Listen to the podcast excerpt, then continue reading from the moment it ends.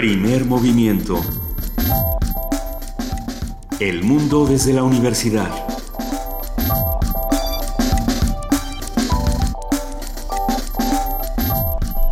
Muy buenos días, hoy es 9 de mayo, son las 7 de la mañana con 7 minutos, estamos en Radio UNAM en el 96.1 de FM y en el 860 de AM y arrancamos así, primer movimiento querida Juana Inés de esa. Querido Benito Taibo, si alguien dudaba de que los virus caminan, de que, de que los virus viajan de un organismo a otro, Luisa Iglesias está en su casa con un dolor de garganta espantoso, yo venturosamente me recupero y vuelvo a las cabinas de Radio UNAM.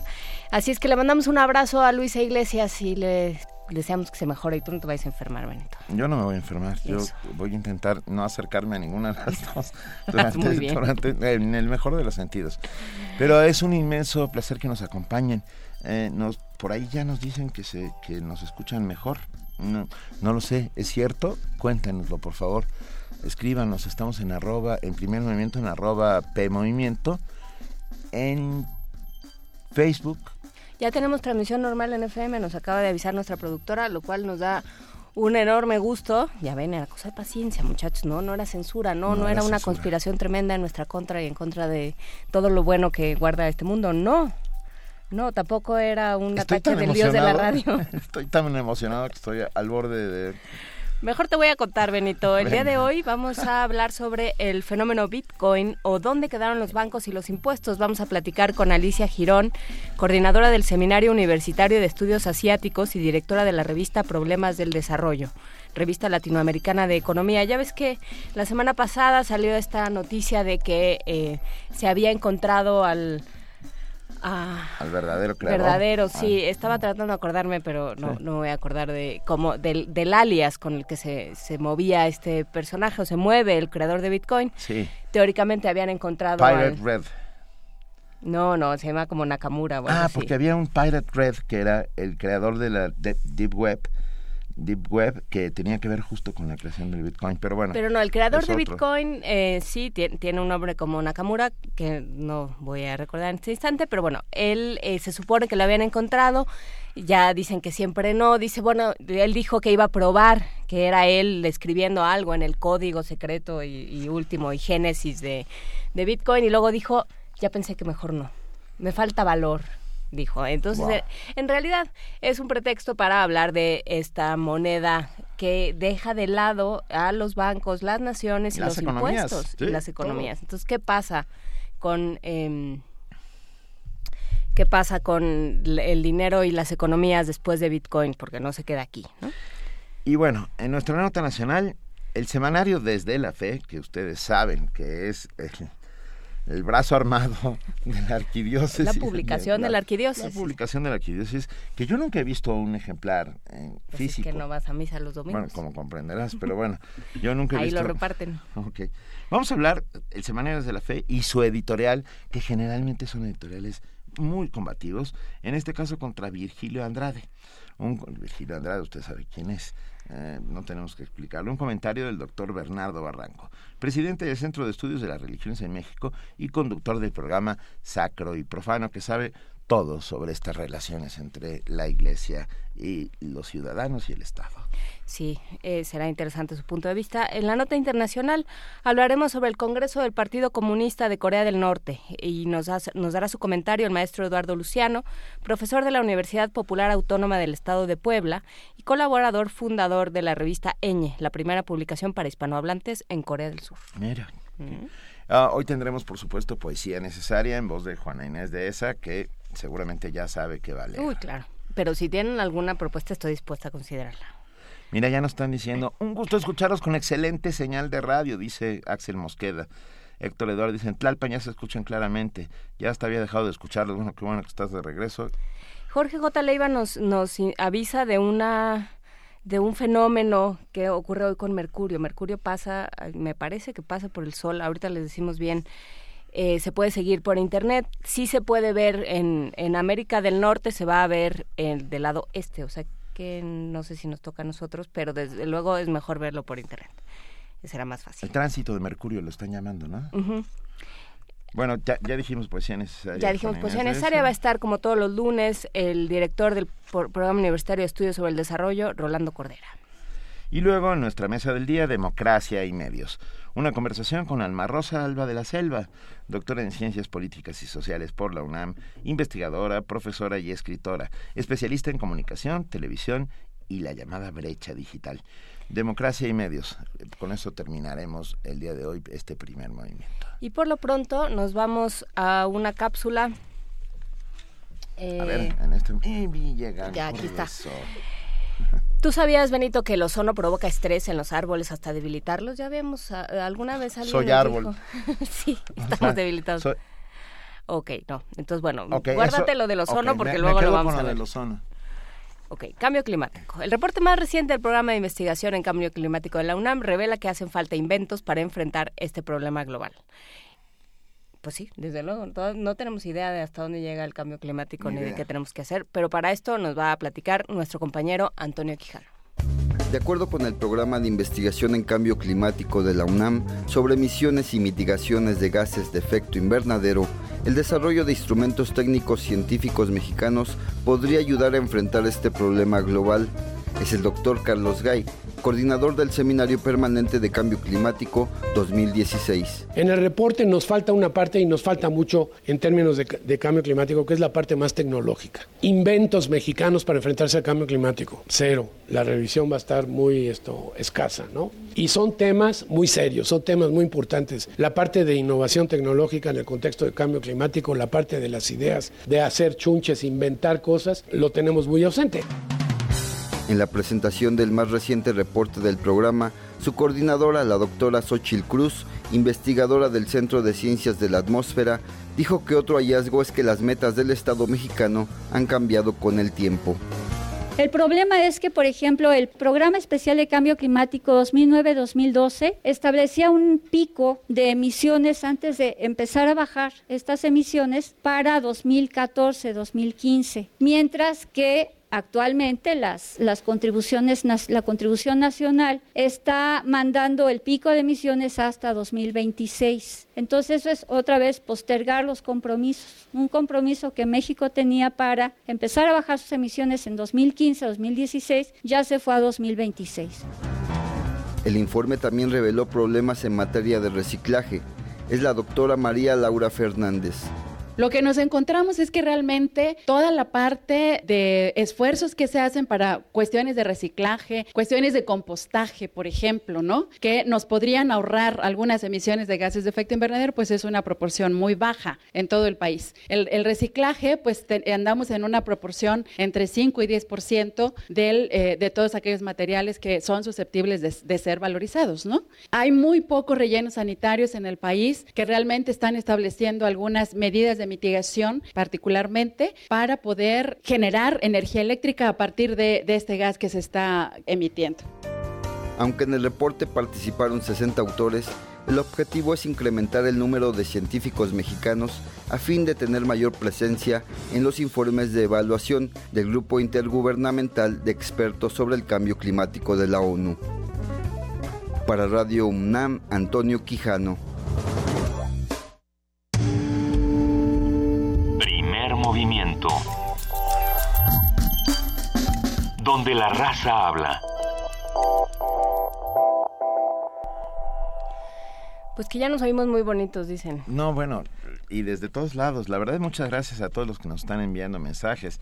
María Gato. Y seguimos en AM, por si alguien tenía alguna duda. Semaria Gato dice, se escucha perfecto hoy, saludos al equipo. México Gráfico dice, gracias Radio UNAM.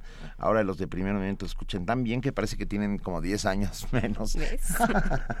Muchas gracias. Hay que agradecer. Hay que agradecer los, denodados esfuerzos de Oscar Villalobos, nuestro jefe de ingenieros, de todos y cada uno de los ingenieros que están aquí y que también están en nuestra en donde está nuestra antena, que es en el Ajusco. En el Ajusco tenemos la antena. Al director Renato Dávalos, que se ha estado desvelando por, para resolver este problema, a nuestro subdirector de producción, de información, a todos los que han estado pendientes de este asunto porque sí ya nos tenía un poco preocupados. Pero la verdad es que es un placer poder estar de nuevo con todos ustedes. Esperemos no desmerecer estos esfuerzos técnicos. ¿Eh? Ah, y bueno, Jorge Jiménez Rentería, ustedes lo conocen, es nuestro, aparte de ser, hay nomás el director del Centro Cultural de la Universidad de Tlatelolco, es nuestro curador musical para el tema de niños particularmente. Y nos manda cosas muy extrañas. La verdad es que lo agradecemos por lo extraños que son. No es que la marcha de las letras de Cricri sea extraña, sino la intérprete, que en este caso es... Es Liuba María Evia. Liuba María Evia con la marcha de las letras. Chicos, si ya se van a la escuela, que les vaya muy bien. desfilando con esta. Que dejen toditos los libros abiertos ha sido la orden que dio el general. Que todos los niños estén muy atentos. Las cinco vocales van a desfilar.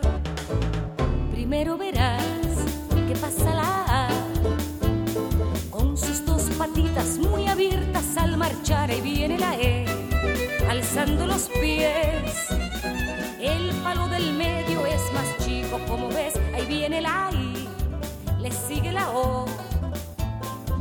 Una es flaca y otra gorda porque ya comió y luego detrás llegó la U, como la cuerda con que siempre saltas tú.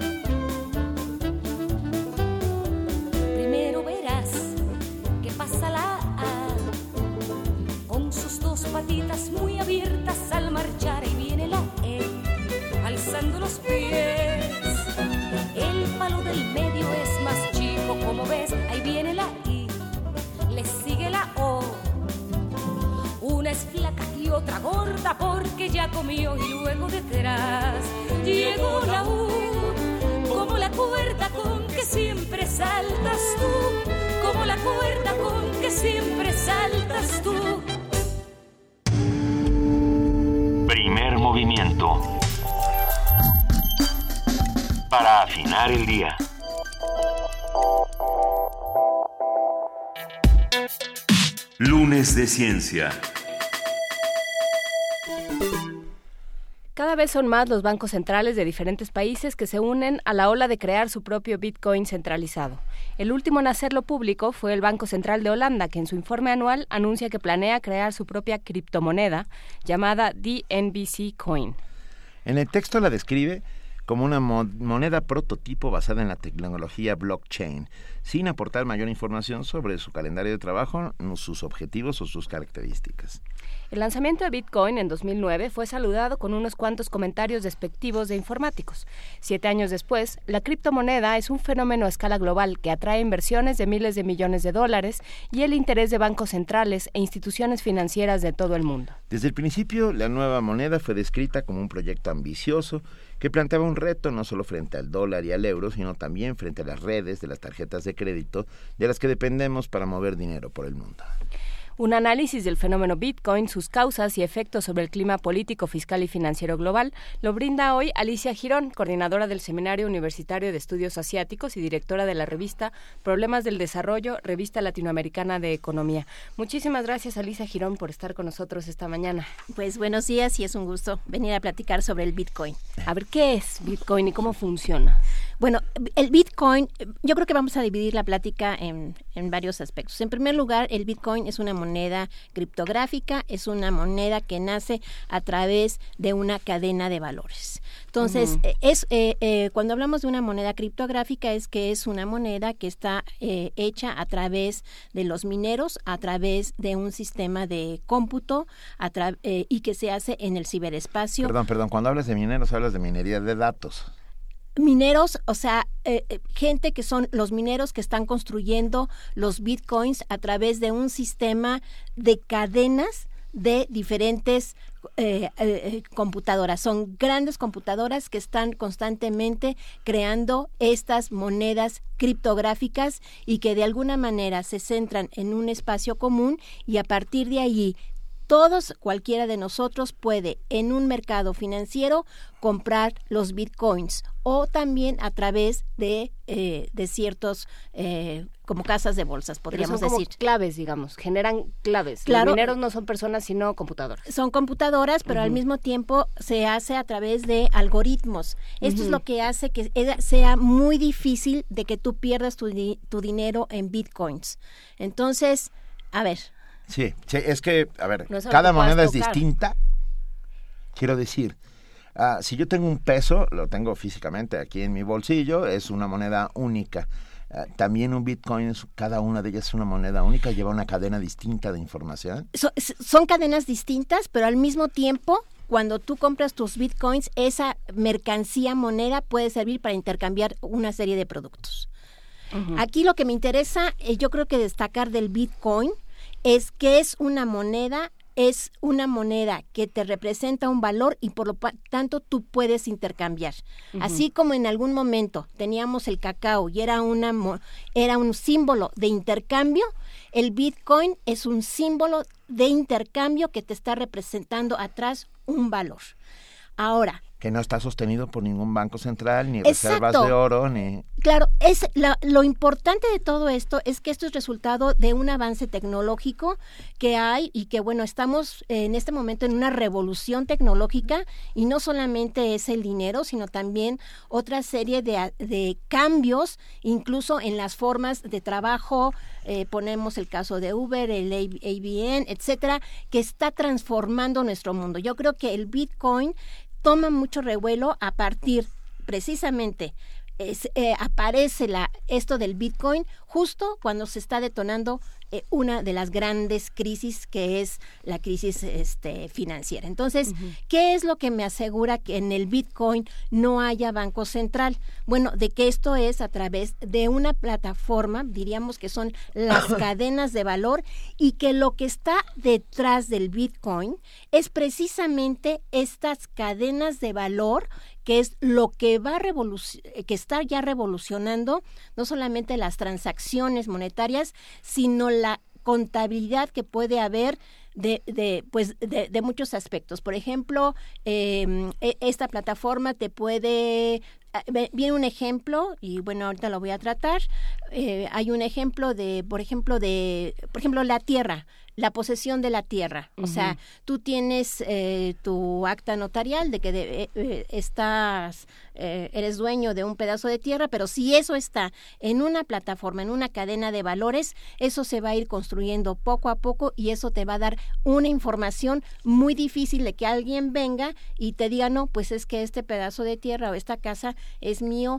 eh, etcétera, etcétera. No, no sé, es muy difícil para mí explicarlo, pero eh, sí, eh, yo dividiría la, la conversación en lo que es Bitcoin, es una moneda, es una moneda de intercambio.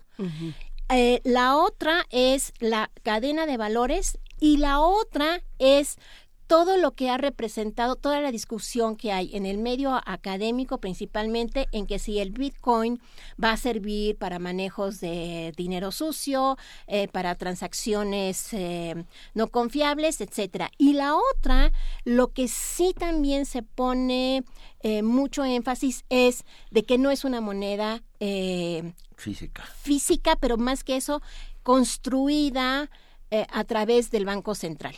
Si hay algo que es muy importante en un sistema financiero es que el Banco Central te crea la emisión monetaria y esto es lo que permite en determinado momento la recuperación o la crisis o un proceso inflacionario, un proceso deflacionario en, un, en una economía monetaria de la producción. Digo economía monetaria porque todas las transacciones en la economía son a través de una moneda, que en este caso puede ser el peso, en Estados Unidos puede ser el dólar, o el dólar como moneda internacional, que igual se usa en Tanzania, igual la usamos en el Perú, igual aquí en México, comerciamos con un equivalente general internacional. Entonces, el Bitcoin es eso, una moneda criptográfica que permite transacciones entre eh, para comprar libros, para incluso el, el dueño de de Virgin eh, la línea aérea Virgin, también está, ha dicho que es una maravilla el Bitcoin. Ahora, eso, eso yo creo que tiene que quedar muy claro, que es una moneda de intercambio, una moneda criptográfica, pero ¿qué es lo que pasa? Que también los bancos centrales están llegando a aceptar lo que viene a ser esta plataforma que se llama cadenas de valor que se van construyendo a través de algoritmos, ¿verdad? Y que esto me va a permitir crear una moneda sustentada y que, bueno, este, me evita en determinado momento eh, crisis, porque esa es la idea de, esta moneda, que te evite crisis como la que tuvimos hace poco, o estar pagando eh, deudas impagables, eh, eh, porque no sería, en es, hasta este momento no se ve como una moneda de crédito. Y aquí es donde viene todo, toda la discusión, por ejemplo, dentro del ámbito heterodoxo de la economía financiera, de que, bueno, el dinero, y aquí es, en, eh, en inglés usamos money para dinero y, y también money para, para moneda, pero el dinero desde un punto de vista keynesiano, pues keynesiano es un dinero crédito que me permite mayores inversiones y por lo tanto crecimiento y desarrollo económico. Entonces, es toda una discusión, es muy interesante. eh, los artículos eh, que están escribiendo los académicos no están muy a favor del Bitcoin. Sin embargo, yo creo que es eh, que esta plataforma, yo le diría plataforma, las cadenas de valor, eh, eh, son es lo más importante. Perdón, no- nos preguntan justamente ya nuestros amigos que hacen comunidad, ¿a qué te refieres cuando hablas de una Y- cadena de valor? A ver, y perdón, corrijo, no es cadena de valor, es cadena de bloques. Cadena de De bloques. bloques. peor se puso. No, a ver, Blockchains. va- vamos, vamos como ya que el destripador Por por partes. Ah, yo, yo me hago una pregunta que es, que es la primera que surge. Un, un Bitcoin eh, creado, es una cadena de bloques, es una in- información ah, que se pone en una computadora, pero que no está sustentada por ningún valor real. Vamos, visto desde Sí, el punto de o vista sea, yo llego, marxista. yo llego al mercado Ah, sí, a ver. con un bonche de cacao o un bonche de pesos o lo que sea y me dan un kilo de manzanas. ¿Cómo se hace eso con Bitcoin? Llego con mi bonche de monedas Y las cambias por Bitcoins. y las cambio por Bitcoin. No, tú compras euros, compras dólares Ajá. y co- estás comprando los bitcoins en, en una plataforma. O sea, hay incluso plataforma aquí, hay este José Rodríguez, te- tiene una, una plataforma que también está manejando este tipo de, de, de- de- o sea, de transacciones en Y yo, bitcoin. y yo con esa moneda puedo comprar eh, productos. Claro, claro, puedes comprar. Y mira, por ejemplo, una de las cosas que también incluso el grupo de, de, de jóvenes y de especialistas en, en, en, Bitcoin, por ejemplo, ya tuvieron no una, sino dos conversaciones con Banco de México sobre el peso digital. Y esto me parece que sería una buena forma. Si todas las construcciones que tú haces a través de tu, ahora sí, de, la- de tu teléfono, de tu iPhone, a través de mecanismos electrónicos, automáticamente van a quedar registrados en ese peso digital, tú evitas eh, tener de alguna manera eh, eh, si tú eliminas el dinero físico, vas a eliminar, vas a tener la garantía de poder saber quiénes están haciendo también esas transacciones. Y todos los seres humanos que tienen el, el colchón relleno de billetes y que no le avisan a Hacienda acaban de echarse a temblar. Claro, claro, así es. A ver, Yo, yo sigo teniendo Vamos- vamos- enormes, enormes Dudas. dudas en cuanto a la lógica de los sistemas tradicionales de mercado. O sea, ah, es una moneda que no arriesga nada, es una moneda que no está sustentada por nada, es una moneda que no representa a nadie. es que ese es el asunto. ¿Qué pasa? Bueno. O sea, no es solo es una revolución tecnológica. Tú dices es una revolución tecnológica, yo digo es una revolución cultural, ¿no? Así es. O sea, es una, eh, llega en un momento en el que la idea de Estado-nación está mm, dudosona, de economía nacional también. Eh, la misma idea de frontera empieza a complicarse. Eh, ¿Qué pasa? ¿Quién, quién, quién da cuentas? No, pero eh, son, son transacciones que se hacen a través del ciberespacio y tú compras, tú intercambias, o sea, tú dices, bueno, yo tengo mis bitcoins y quiero eh, y quiero, o sea, quiero pagar un pasaje de avión, bueno, lo hago a través de eh, no sé, de Delta, quien sea, y a través y pago con esos bitcoins. Y, y Delta me los recibe, o Aeroméxico me los, me los recibe. O sea, eh, el bitcoin es una moneda criptográfica y es una moneda que sirve de intercambio de mercancías. Es una moneda que representa todas las monedas, por llamarlo de alguna manera. Porque puedes comprar Representa bitcoins con moneda. cualquier moneda del mundo, claro. Pero, pero, Pero igual que los euros. Puedes comprar euros con cualquier moneda claro, del mundo. lo que estoy intentando decir es que un euro está respaldado por el Banco Central Europeo, tiene las reservas de oro detrás y el bitcoin no tiene nada detrás, es solamente una suerte de como en tiempos de la colonia, de una hoja de, de, de- Sí, firmada por alguien. Ajá. Sí, este, bueno, yo tengo aquí a un especialista eh, que me está mandando está mensajes. Ay, y que dice que dice que por primera vez en la vida tenemos un sistema descentralizado de confianza y lo y dice lo importante no es en sí la moneda, sino en la tecnología en que está sustentada. No sé si quieran que de alguna manera lo, ver, lo le hablemos por teléfono. Vamos a ver si este y, y, y, y que de alguna manera entre y, no, y, y nos explique mucho más eh, este sistema de, de cadenas de, de bloques. de bloques, o sea, cadenas de bloques. No, pero creo que es mejor que me apuntes aquí el teléfono. Está, esto es la radio en vivo, señoras y señores. O sea, a ver, Así- es, es radio en vivo, este, ¿nos puedes dar tu teléfono, por favor? No, pero que no se oiga. Espera, espera, espera, espera, espera un segundo. Vamos, vamos. A, a ver. Es 55. Nosotros acá está- seguimos porque mientras pide el teléfono de este especialista en el cual nos va a explicar un poco más cómo funcionan los bitcoins, que es un tema que Eh, no acabamos de ap- aprender del todo, eh, e- es una suerte de cacao universal. ¿no? Sí. Tú compras con dinero ese cacao y luego con ese cacao compras cualquier cosa. La pregunta clave es... ¿para Todas las transacciones se hacen en la red, por un lado. ese es el tema. Todo tiene que ver con, ah, con algoritmos y con, y con Sí. sistemas computacionales. Y pregunta Sara, eh, ¿qué, ¿cómo? A ver, es que claro, como hemos ido brincando de un tema a otro, ya todo se hizo bolas. A ver, ¿qué tiene que ver que los bitcoins se formen de algoritmos con que eso, se- con que eso les dé valor? Y creo que no, no nos dimos a entender porque no tiene nada que ver. Bueno, a ver si, si en este momento nos contactan con el especialista y entonces, este, ¿Por qué usar bitcoin si no una moneda normal? Bueno, porque, a ver, un Bitcoin estaría sustentado en, un, en, en las cadenas de valor y es un arma tecnológica, ¿sí?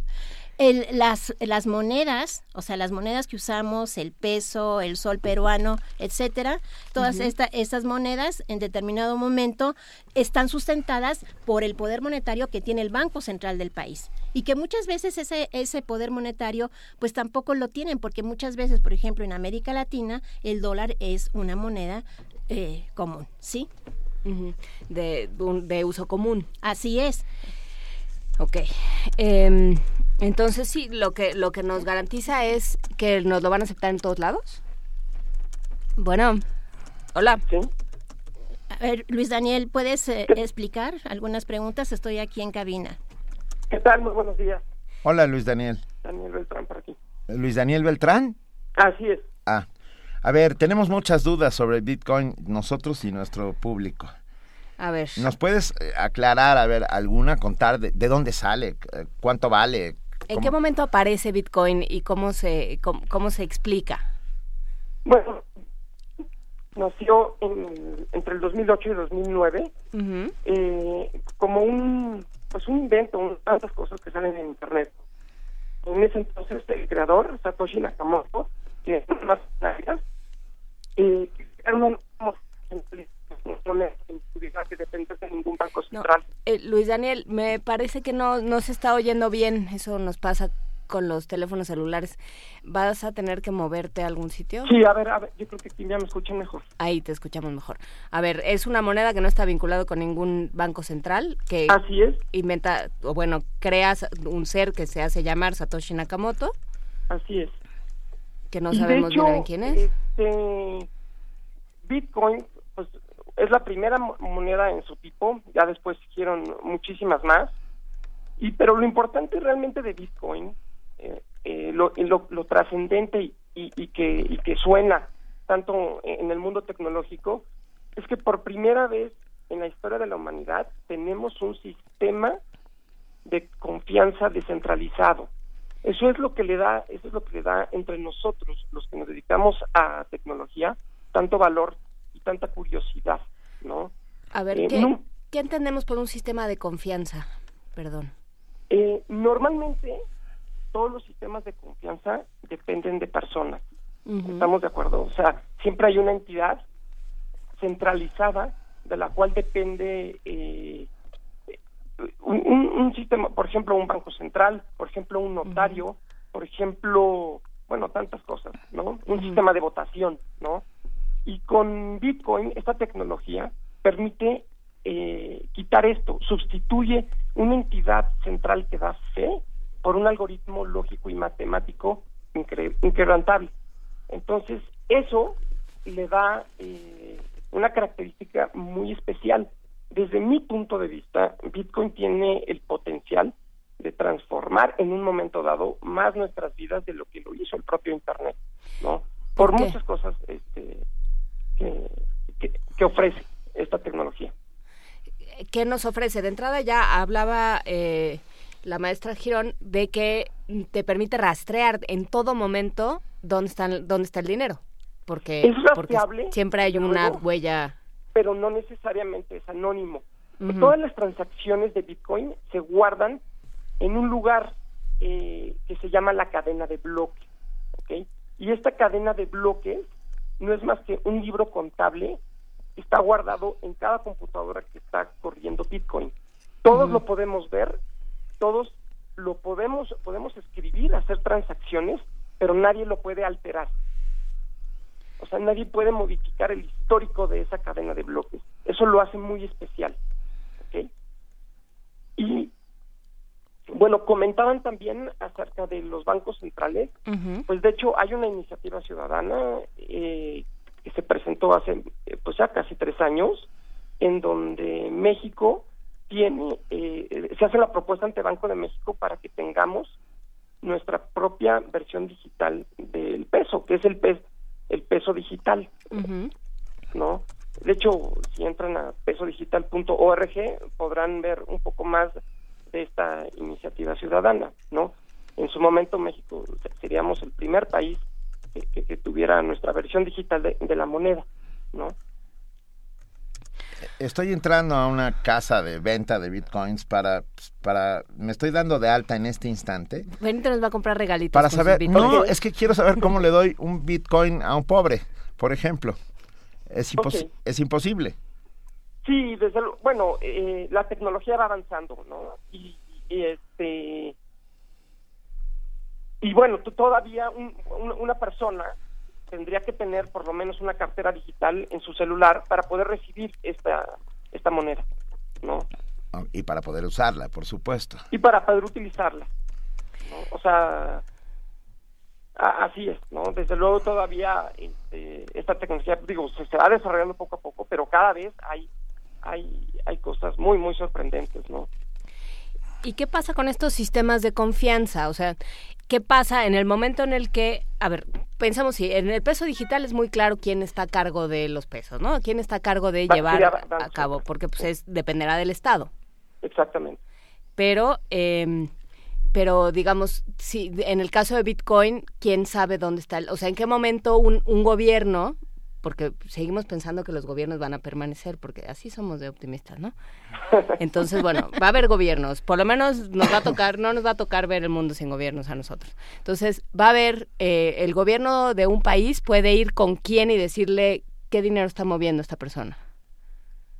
Eh, bueno, en el caso de Bitcoin, eh, si la, la el dinero es rastreable, los Bitcoins son rastreables, hasta el momento la persona que los está utilizando hace público cuál es su dirección, o en este caso, digamos, cuál es su cuenta de banco, en, en términos sencillos, ¿no?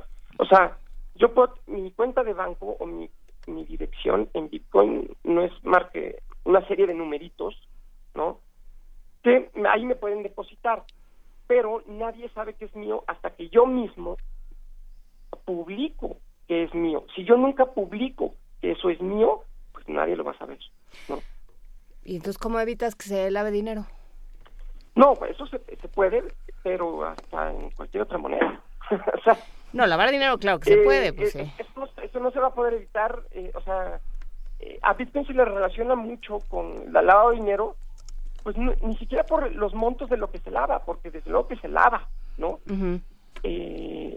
O sea, simplemente porque, pues bueno, porque es curioso y porque se le ha, se le ha ligado a transacciones anónimas, ¿no? Y porque es algo nuevo, relativamente nuevo, ¿no? Pero el lavado de dinero con Bitcoin, pues no se va a poder evitar, así mismo como no se evita con cualquier otra moneda. ¿no? De acuerdo. Entonces, ¿qué ventajas nos da el Bitcoin? Una de las ventajas de Bitcoin es que eh, yo puedo transferir valor de un lugar a otro de manera instantánea a un costo sumamente bajo, ¿no? Eh, si no es que prácticamente nulo, ¿no? En- en lo personal, la, la- digo, la cadena de bloques es un libro abierto. Me ha tocado ver cómo se transfieren millones de dólares de Europa a América en cuestión de minutos, Ujú. cosa que en el sistema tradicional eso es eh, pues prácticamente imposible. Normalmente las transacciones SWIFT, etcétera, tardan, si no es que horas, si no es que más bien días. Eh, aquí esto es en, en segundos.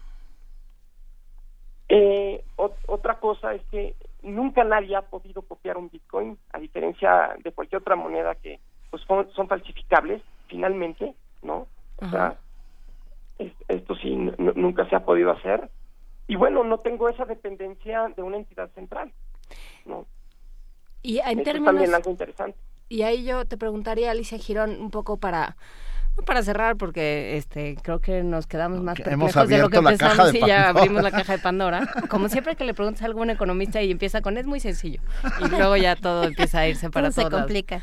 A ver, eh, desde el punto de vista de la teoría de la economía, o sea, los economistas están sentados viendo este fenómeno y qué dicen.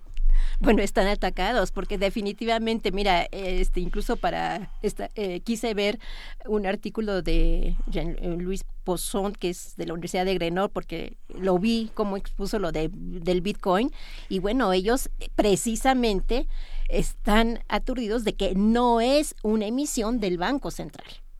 El Banco Central, dentro de lo que es la teoría poskeynesiana y bueno, también dentro de la economía neoclásica, es muy importante porque es el que emite el dinero, es el que emite el circulante y es el poder soberano monetario de tu espacio económico.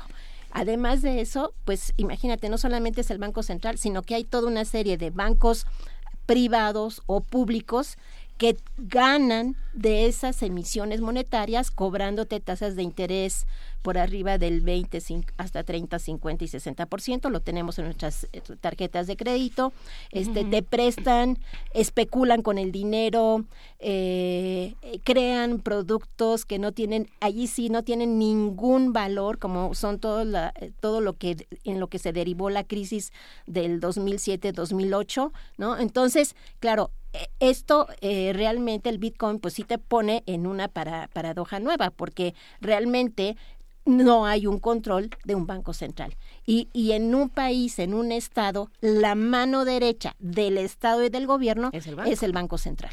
Porque te maneja tasa de interés, tasa de inflación y, y el, y el tipo de cambio. Esas tres patitas, con esas tres patitas tú controlas la economía.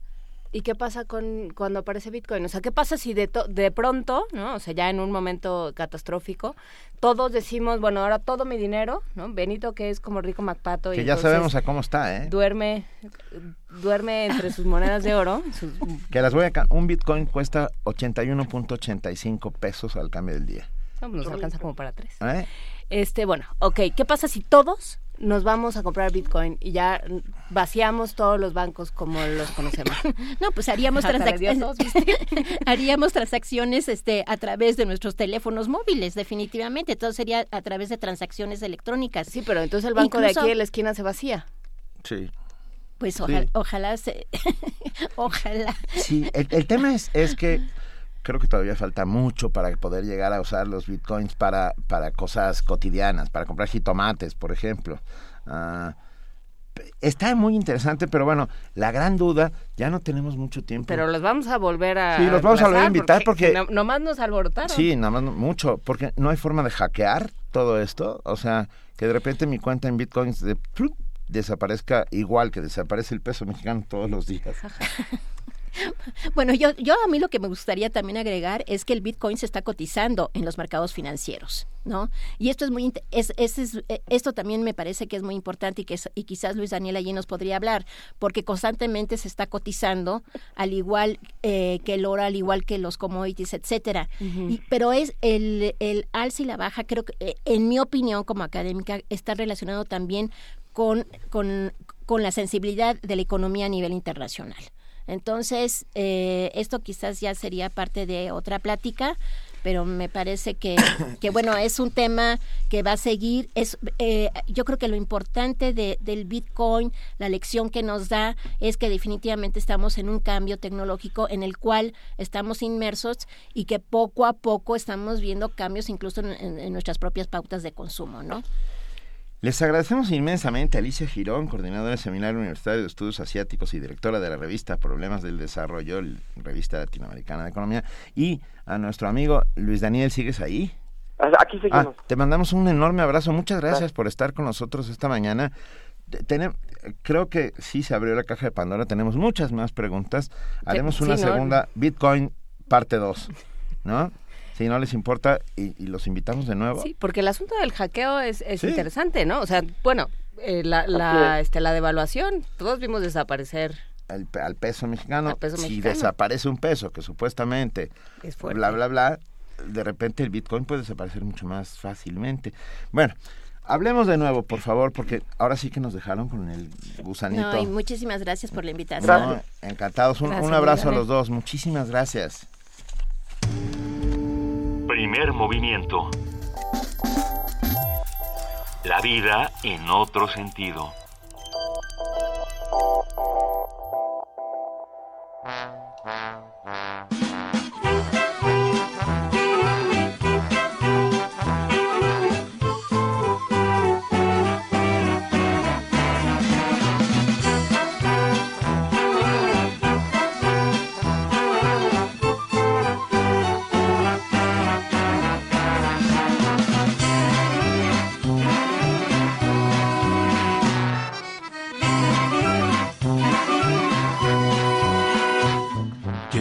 Trompé dans la vie, excusez-moi. Maintenant je ne le ferai pas deux fois. Je me suis trompé dans la vie, excusez-moi. Maintenant je ne le ferai pas deux fois.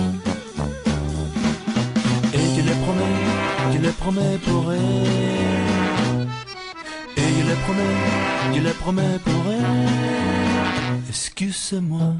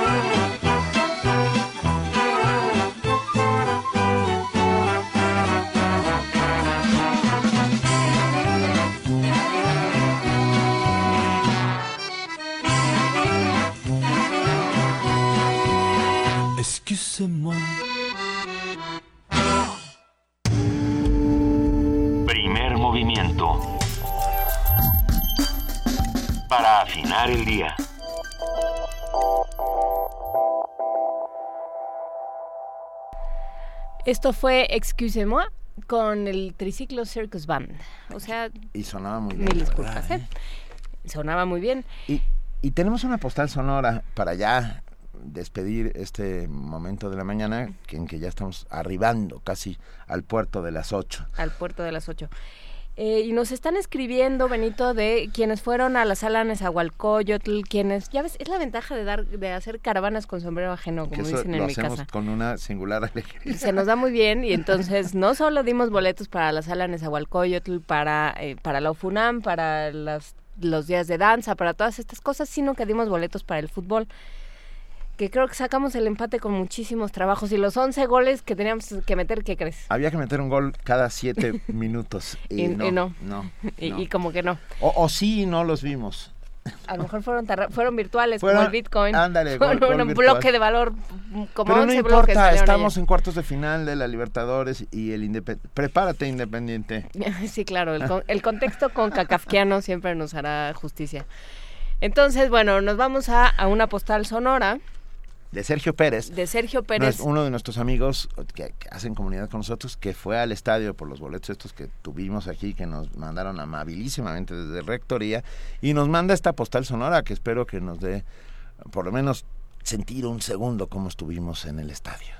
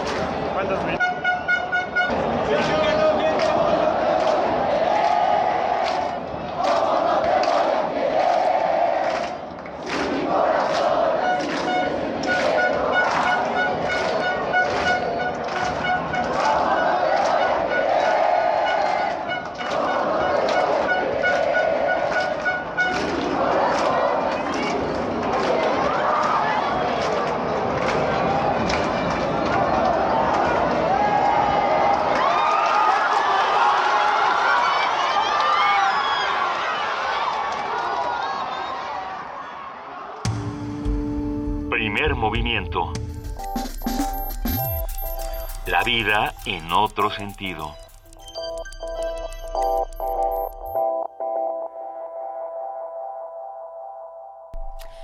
7.54 de la mañana, esto fue cómo se vivió el estadio la, la mañana de ayer. Y vamos a una nota de nuestra compañera Cristina Godínez. Ahora sí vamos a hablar de lo que les pasa a los árboles que están sometidos al ozono. Lo preparó nuestra compañera Cristina Godínez. Los altos niveles de contaminación ambiental afectan a todos los organismos vivos del Valle de México, la vegetación y en particular los árboles. El doctor Víctor Luis Barradas Miranda, del Instituto de Ecología de la UNAM, explica que el ozono provoca estrés en los árboles. Lo que está sucediendo es que mucha cantidad, por ejemplo, de ozono, los árboles pueden sentirse estresados y generar algunos productos que les llamamos metabolitos secundarios, que pueden ser, por ejemplo, palatables para insectos o palatables para otros animales, por ejemplo, o pueden estar de tal manera eh, estresados que pueden ser presa fácil de virus y de pestes, por ejemplo, o infecciones. El fresno es de los que más resienten la polución. Es típico encontrar en las hojas de fresno marcas amarillas que luego se vuelven cafés. Se seca esa parte de la hoja porque como el ozono es extremadamente oxidante, entonces mata las células y aparecen esas manchas cafés. Pero el fresno tiene otro mecanismo maravilloso porque en medio de la estación húmeda vuelve a tener hojas. Precisamente en esta época donde tenemos los índices más altos de ozono, esas hojas son atacadas por este ozono. Entonces, cuando estamos en medio de la época húmeda, empieza a echar nuevas hojas y entonces estas hojas empiezan a tener la función normal que tiene una hoja. Fíjese cómo esta planta está respondiendo a ese cambio.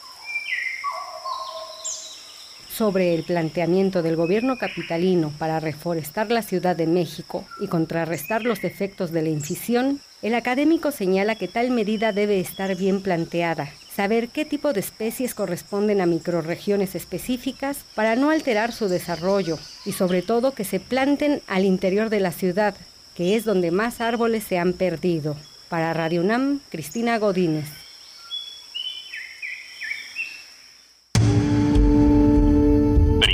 Movimiento.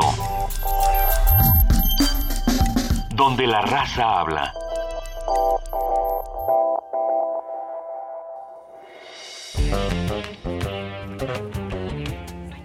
El ritmo de la ciudad nos aturde. En medio de la espiral, ponte cómodo y disfruta una nueva dosis de jazz e historia para tus oídos. Jazz Infusión. Martes y jueves a las 6 de la tarde, por el 96.1 de FM. Radio UNAM.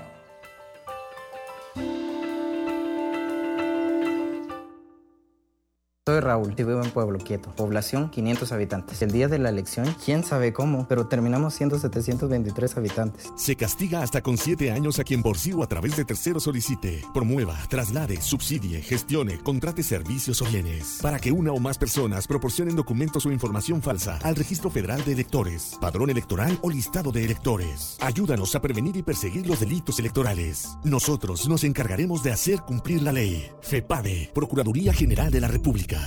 En nuestro país, el incremento de embarazos a temprana edad va en aumento. Y no solo eso, cerca de 280 mil jóvenes adolescentes entre los 12 y 19 años de edad se ven obligadas a abandonar sus estudios cada año. En el Partido Verde, impulsamos una ley que pueda garantizar el derecho a la educación de madres jóvenes, otorgando becas y el derecho a guardería, buscando mejorar sus oportunidades de desarrollo y calidad de vida. Partido Verde.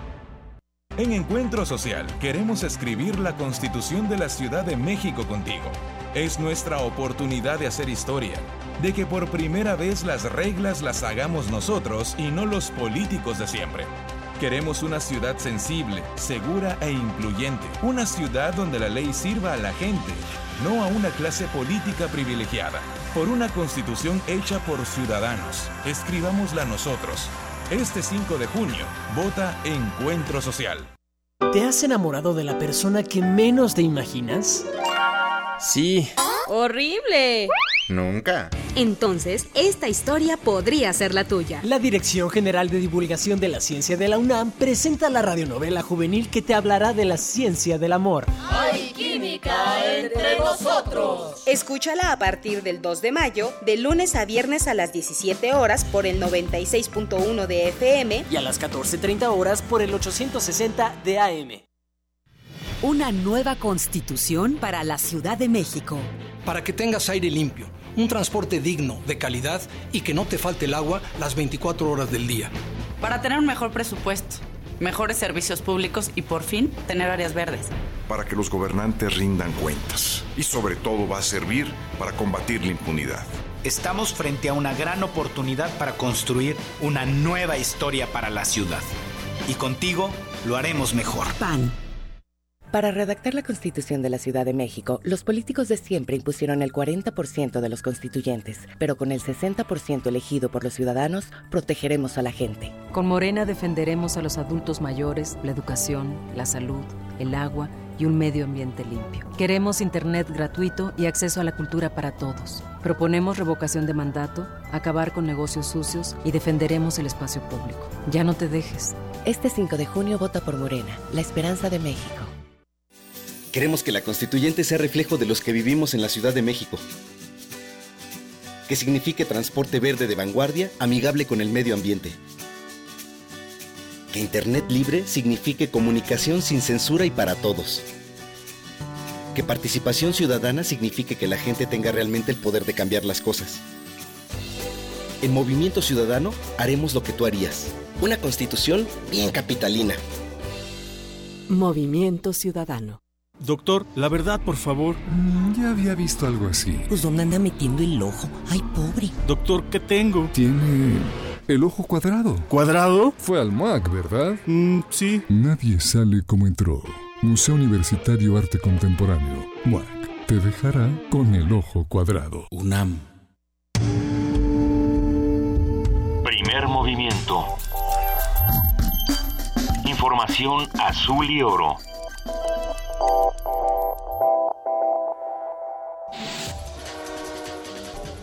Corte informativo. Las sequías en el país no son las que provocan desastres naturales, sino las condiciones en torno a ellas, aseguró Víctor Magaña, académico del Instituto de Geología de la UNAM. El experto dijo que es necesario contar con un manejo de aguas eficiente. Si tuviéramos un esquema de manejo de agua mucho más eficiente, mucho más adecuado que lo que tenemos en este país, la sequía no significaría el desastre de las magnitudes que hoy tenemos. Lo que hace la sequía, como la sequía más reciente que tuvimos entre el 2010 y el 2013 aproximadamente en el norte de México, lo que hace es reflejar ese contexto de vulnerabilidad. O sea, nos pone de evidencia que un fenómeno climático o un fenómeno meteorológico puede causar un gran desastre. Un estudio realizado durante 40 años por científicos de los Institutos de Ecología y de Investigaciones en Ecosistemas y Sustentabilidad de la UNAM, junto con la Universidad de Stanford, Estados Unidos, reveló que la actividad humana en el exterior de la Reserva de la Biosfera, ubicada en la selva tropical de los Tuxtlas, en Veracruz, ha perturbado los ecosistemas de la zona. Los especialistas señalaron que la salud de las reservas tropicales puede afectarse negativamente por el contacto que tienen con áreas dañadas vecinas. Roberto Ramírez, director general de la Comisión Nacional del Agua, informó que en los siguientes meses México enfrentará más huracanes, tormentas y ciclones, por lo que la prevención será determinante para salvar vidas. Se esperan ocho tormentas tropicales, cinco huracanes fuertes categoría 1 y 2 y cuatro huracanes intensos categorías 3 o mayor. Para el Atlántico, que inicia el próximo primero de junio, se pronostica que se formen 13 ciclones, dos por arriba de lo normal. Serán siete tormentas tropicales, cuatro huracanes fuertes y dos huracanes intensos. En el marco del 30 aniversario del Sistema Nacional de Protección Civil, el presidente Enrique Peña Nieto dijo que este es un instrumento sólido y robusto. Pidió a las autoridades federales y locales prepararse ante los desastres naturales. El Sistema Nacional de Protección Civil surgió hace 30 años. Este sistema hoy brinda mayor tranquilidad, que sin embargo nunca debe traducirse, y vale la pena subrayarlo, en un exceso de confianza o de complacencias. Miquel Arreola, titular del Instituto Mexicano del Seguro Social, informó que 3.2 millones de estudiantes de bachillerato y licenciatura ya recibieron su número de afiliación. El funcionario estimó que para finales de julio quedarán afiliados los 4 millones restantes. José Narro Robles, secretario de Salud, señaló que es importante resolver el debate de la despenalización de la marihuana antes de pensar en legalizar el cultivo de amapola con fines medicinales.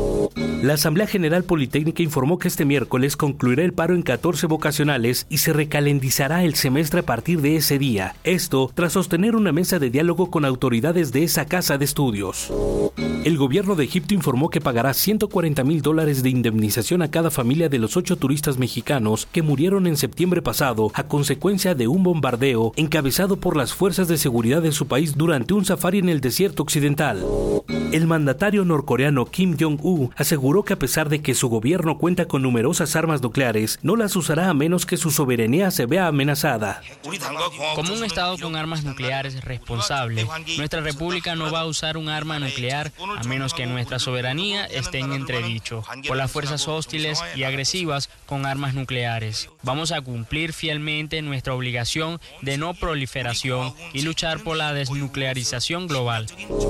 Tres periodistas españoles volvieron a su país luego de estar en cautiverio durante 10 meses en Siria, donde fueron secuestrados por Al Qaeda mientras cubrían la guerra en el país árabe.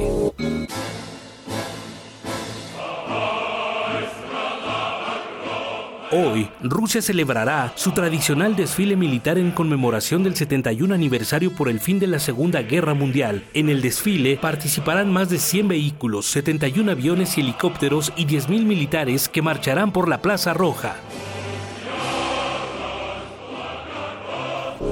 Hasta aquí el reporte en una hora más información.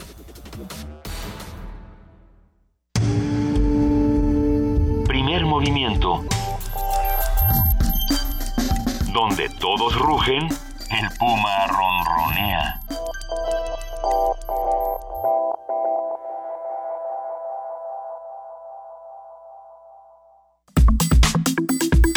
Nota Nacional.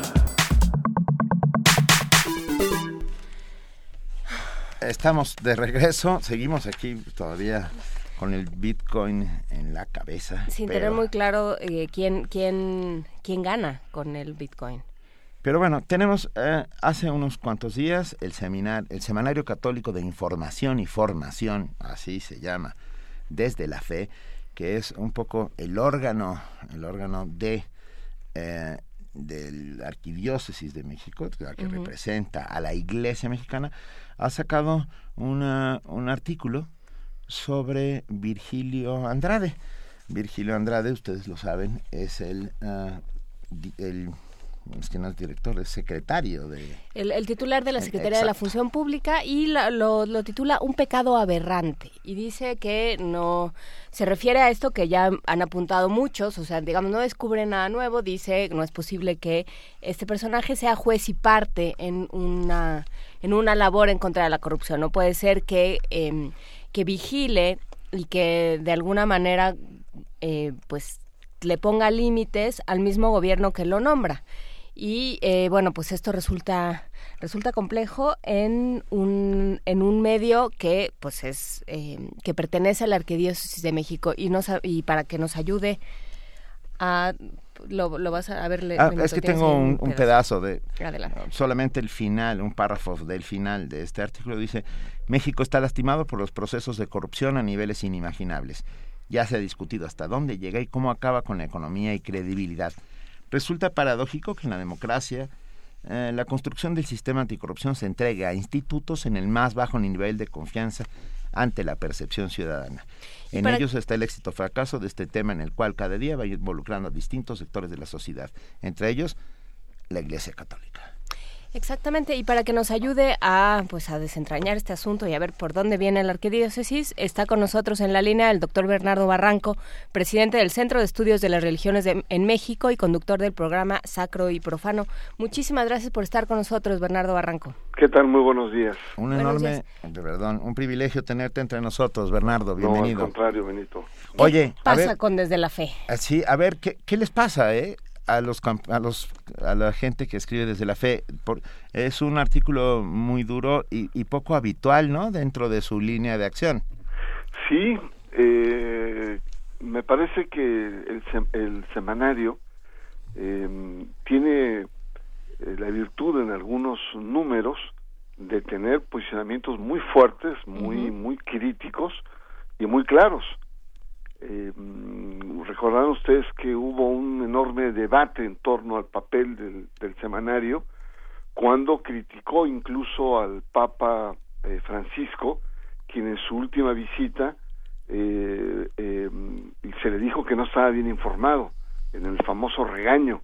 Y entonces hubo un debate y el cardenal dijo, bueno, yo no soy el que da la línea editorial, dejo libertad y es más bien, quedó claro, que el responsable de la línea editorial es eh, uno de sus voceros, que es eh, el padre Valdemar, que es el responsable de la línea editorial.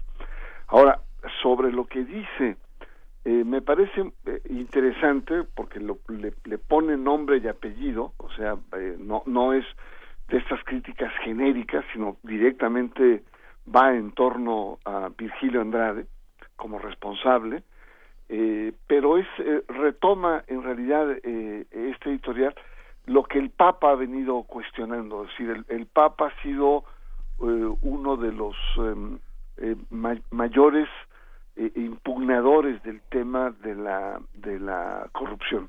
En sus diferentes homilías plantea que la corrupción, sobre todo de los actores políticos, es uno de los mayores pecados que puede tener hoy un ser humano. Eh, el, Papa dice que cuando los hijos de estos funcionarios eh, eh, comen, comen miseria, dice, comen, comen la pobreza y la hendidumbre que está generando su padre. Y que no importa si fueran a colegios muy grandes o tuvieran una vida de lujos, etcétera, viven una miseria que es el origen de los recursos de los padres fuerte eh, el Papa ha sido en diferentes momentos, sobre todo en sus homilías de Santa Marta, y hace poco sacó un libro em, eh, en con Andrea Tornelli, en donde señala muy claramente que para nuestros países, hoy por hoy, la corrupción es uno de los mayores pecados que el ser humano puede tener. Entonces la editorial, fundado en este planteamiento duro, eh, radical que tiene el Papa Francisco, no se sale de, por así decirlo, de una línea editorial católica religiosa porque la cabeza es mucho más dura y eh, tiene la virtud de, señalamientos más específicos como ir a la función pública. Sí, que eso es lo interesante, ¿no? Digamos, eh, si bien el, el, el, Papa lo que hace es una, una especie de planteamiento eh, que lo que lo totalizador, digamos, habla en general de, de, de, la corrupción como el gran mal del, del mundo, ¿no? Y siendo un siendo un sacerdote latinoamericano tiene con qué decirlo. Em, este sí, de pronto desde la fe, lo, lo que llama la atención es que desde la fe se vaya a un a un objetivo tan específico, ¿no? Habiendo tantos posibles en, en este país, además. Eh, eh, claro, porque toma uno de los ejemplos más evidentes, como eh, tú mismo señalabas en la introducción, no está diciendo nada nuevo. el hecho de esta ambigüedad de Virgilio Andrade, la función del cómo entra, cómo es nombrado, pues pone en evidencia la, la poca voluntad que tiene el, el gobierno, el gobierno federal, de, de entrar a fondo. Y creo que también es eh, es oportuno, eh, es decir, no, no es gratuito que en este momento la, la, la, iglesia se manifieste, la arquidiócesis se manifieste, eh, porque está en, en, en, debate en el Senado el tema de, de, de, de 3 a 3, es decir, hay muchos actores y sectores que están queriendo, digamos, diluir o, o darle una versión más light de un enorme movimiento ciudadano que precisamente lo que busca es una mayor transparencia en términos de corrupción de los funcionarios. Eh, y ahí han participado asociaciones empresariales y también muchas asociaciones católicas. Entonces no creo que, creo que por ahí hay que entender políticamente lo que pretende, eh, digamos, eh, torpedear la Arquidiócesis de México. Bernardo, al final de, de este escrito de Desde la Fe, ah, mencionan al Papa Francisco y, lo cito entre comillas, eh, dice el Papa, en toda actitud corrupta hay un cansancio de trascendencia. Tú que estás acostumbrado a interpretar al Papa y a, sus, y a sus representantes en la tierra, ¿qué, demonios querrá decir con esto? Bueno, que es, eh, hay, hay una perspectiva de, reiteración, sobre todo en, las clases políticas de América Latina es decir, ya sea de izquierda, de derecha, de centro, eh, el tema de la corrupción es algo que está presente. eh, y si no, veamos a Brasil, eh, una izquierda, digamos, que, que entra con mucha fuerza, con mucha con mucho poderío ético, como lo fue el caso de, de Lula en su momento, y vemos cómo esto se ha venido desgranando. El Papa, incluso con Macri y esta cuestión de los papeles de Panamá, eh, hay escritos en las que gente muy cercana al Papa muestra la enorme decepción que está teniendo por la clase política argentina.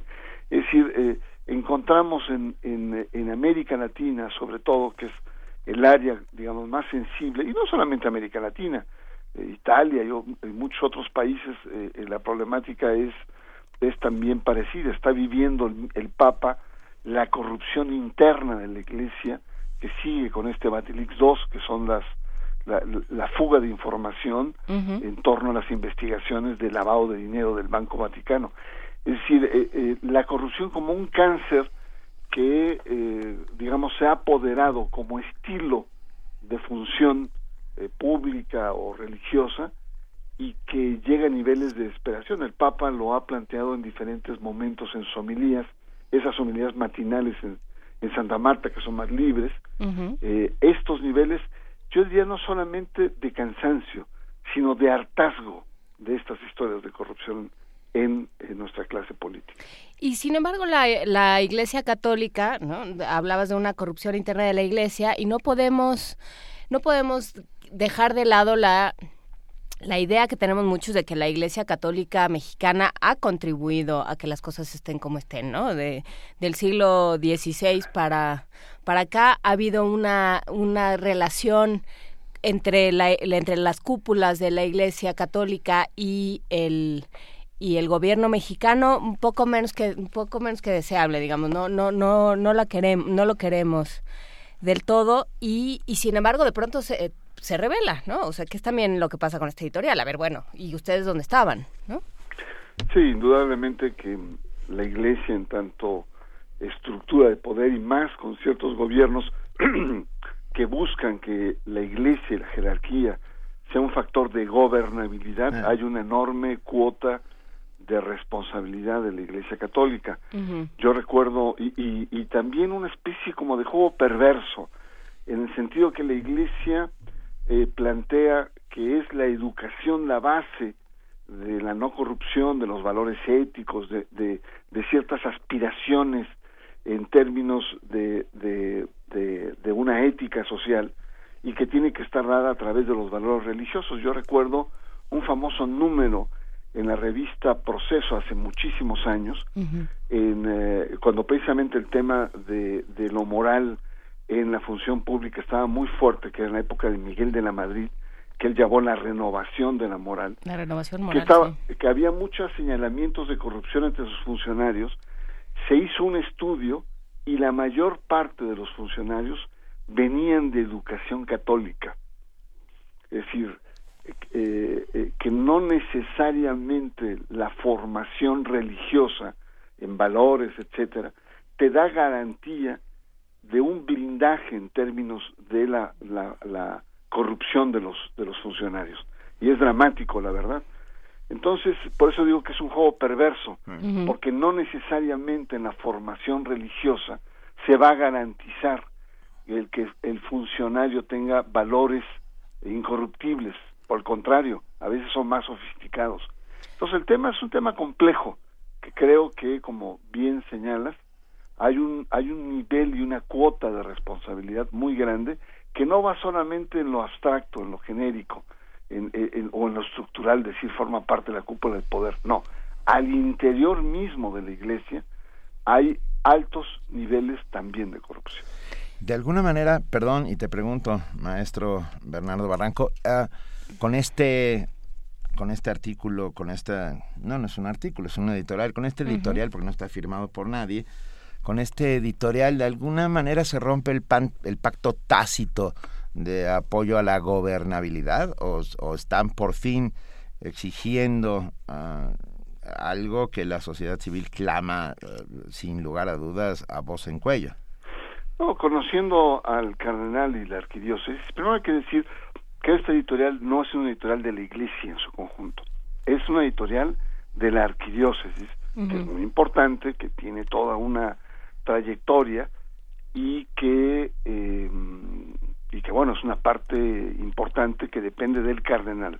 El cardenal tiene muchos años tiene ya más de 20 años y, y tiene o ya adquirido una enorme eh, sabiduría política de cómo se maneja las cosas en México.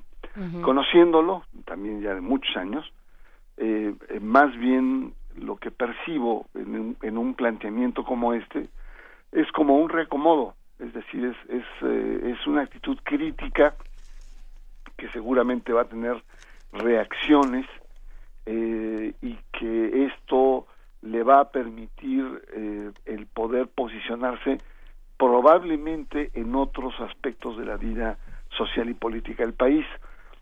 una de ellas que el cardenal ha estado empujando fuertemente, nada más que no le han, no lo han tomado eh, con suficiente fuerza es su participación en la constituyente en la Ciudad de México. Claro. Eh, es ahí donde tiene mucho interés en poder el poder participar. Además que el cardenal siempre ha querido intervenir de manera directa durante los procesos electorales, eh, incluso yendo más allá de lo que dice la ley. Entonces, no, no habría que analizar un poco más a fondo, eh, entrevistar con, con mayores gentes, con informantes, que luego es muy interesante los puntos de vista, pero eh, más que un posicionamiento crítico, ético, digamos en términos de una de, una épica eh, religiosa, de un yo más bien eh, eh, veo que el cardenal y la arquidiócesis quiere reacomodarse de otra manera para seguir teniendo peso, sobre todo su estructura religiosa, en las cosas mundanas, en las cosas políticas, en las cosas de, eh, de política pública. O sea, eh, digamos, es un riesgo muy calculado, ¿no? Porque también tirarle a Virgilio Andrade, pues es verdaderamente lo más fácil del mundo. Así es. Entonces pido, pido tras. Ajá, sí, sí, o sea, ya todo el, que quiso y todo el que quiere le, le pega a Virgilio Andrade y, no pasa nada, ¿no? Parece un riesgo calculado como para decir sí estamos en esta discusión, pero en realidad no están en esa discusión. No hay eh, ni, ni, desde la arquidiócesis ni desde ninguna otra eh, figura netamente religiosa o de, organización religiosa metiéndose en este movimiento social de 3 de 3 del que hablabas tú, eh, Bernardo Barranco, o realmente haciendo un posicionamiento, eh, siguiendo, tomando el balón que avienta el Papa al hablar de corrupción y situándolo en México y en, nuestra, en nuestro contexto. Sí, eh, coincido, es, es, es, algo así como un disparo al aire para afirmar aquí estoy, quiero participar, eh, eh, eh, quiero entrar, ¿no? y, y, vean la potencialidad que pueda tener un debate como el que estoy generando, porque eso sí hay que reconocerlo. Sí tiene la capacidad de la Iglesia de levantar un debate. Sin embargo, como está muy claro, es, es un es un amago lo que está haciendo, lo que seguramente en poco veremos cuál es la verdadera intención que tiene la Arquidiócesis de México, el cardenal, en términos de posicionamiento político, ¿no? Es decir, hay, hay muchas cosas están en juego, están el tema de los impuestos, que también es otro tema que está ahí muy molesto a la, a la cuestión de las iglesias, está la cuestión de la, de la, de la perspectiva electoral, pero yo, eh, conociendo eh, eh, la arquidiócesis, creo que lo que está, digamos, en el foco, en la mira, es la nueva constitución en la Ciudad de México y es esta nueva configuración política que se está dando o que se daría en, en, en, la, en el ámbito, digamos, de acción del Arquidiócesis de México, que es eh, la, propia ciudad. Yo creo, que por ahí habría que, que enfocar la, la mirada analítica.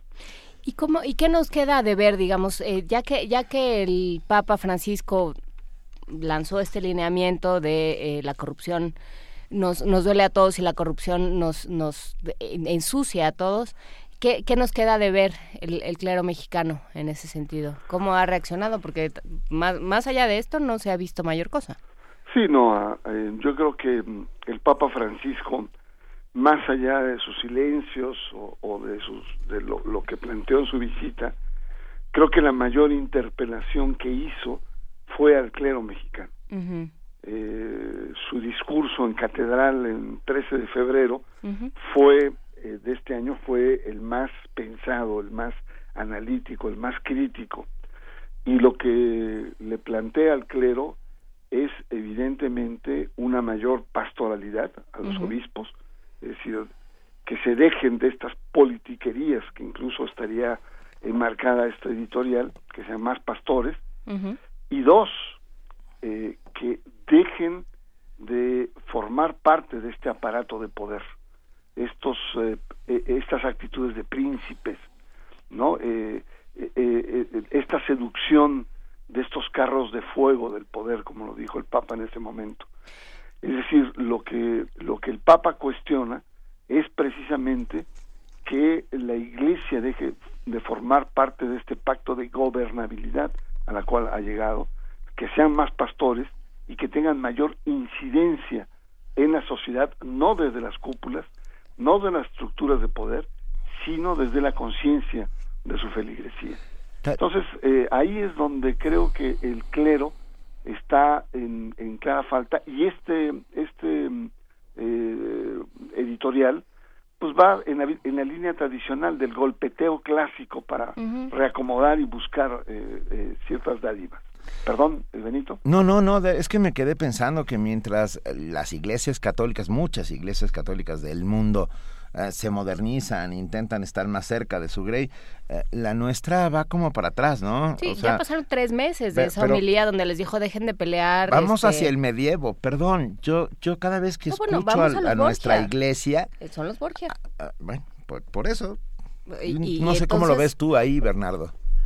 O sea, que nuestra iglesia es la menos moderna de las iglesias católicas del mundo. Bueno, eso está peleado. Eh, recuerda cuando conversamos eh, sobre la visita del Papa, que, que venía, eh, comentaba que la iglesia católica en México pues es precisamente una de las más conservadoras de América Latina, si no la más conservadora de América Latina. Es una mm, iglesia, em, digamos, poco reflexiva, eh, muy habituada a, a un estilo que, ha, que, que se ha acomodado, es decir, ese estilo de recargarse mucho en el poder político, en las estructuras, y, y, no digo solamente a nivel de los presidentes, estoy hablando del presidente municipal a, partir de los curas de, de, pueblo, en eh, los obispos con los gobernadores, etcétera, es decir, eh, es una iglesia que sobre todo a raíz de los cambios constitucionales de, de Salinas de Gortari 91, de mm, la doctrina Prillone y Salinas, hacen precisamente que la Iglesia sea un factor de gobierno, sea un factor de la creación de consenso y sea un factor de legitimidad del poder en turno. Yo creo que ese defecto es el que la Iglesia debe sacudirse y no se ve por dónde pueda sacudirse.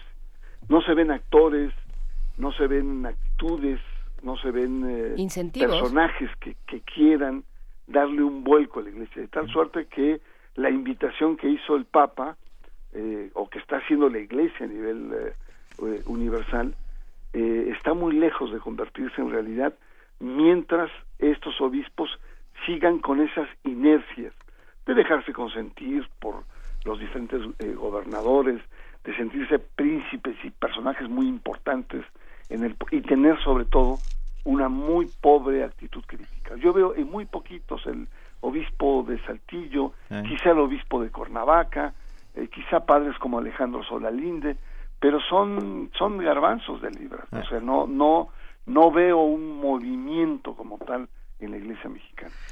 Pues habrá que habrá que reclamarlo porque ya pasaron tres meses, ya podrían empezar a hacer algo. Y ya tuvieron una reunión en donde dijeron que se sintieron muy interpelados pero sobre todo le han dado la parte de la pastoralidad, pero toda la parte de la opción por los pobres, ni una sola vez mencionaron eso, ni distanciarse del poder, tampoco.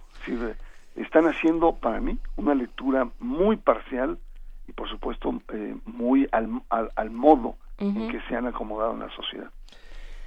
Bernardo Barranco, presidente del Centro de Estudios de las Religiones en México, conductor de Sacro y Profano y amigo de Primer Momento. Muchísimas gracias por estar esta mañana con nosotros. Al contrario, muy buenos días. Un abrazo. Un abrazo. Primer Movimiento. Donde todos rugen, el puma ronronea.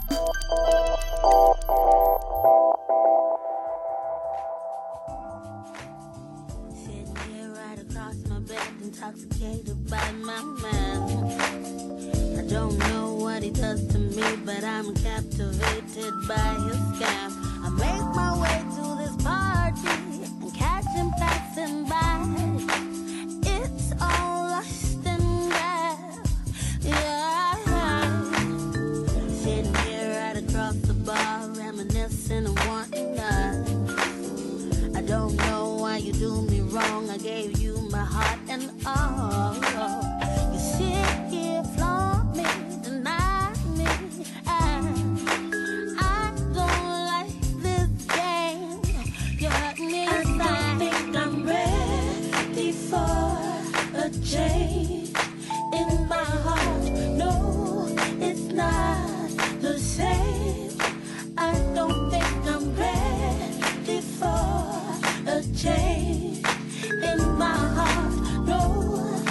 the same. I don't think I'm ready for a change in my heart. No.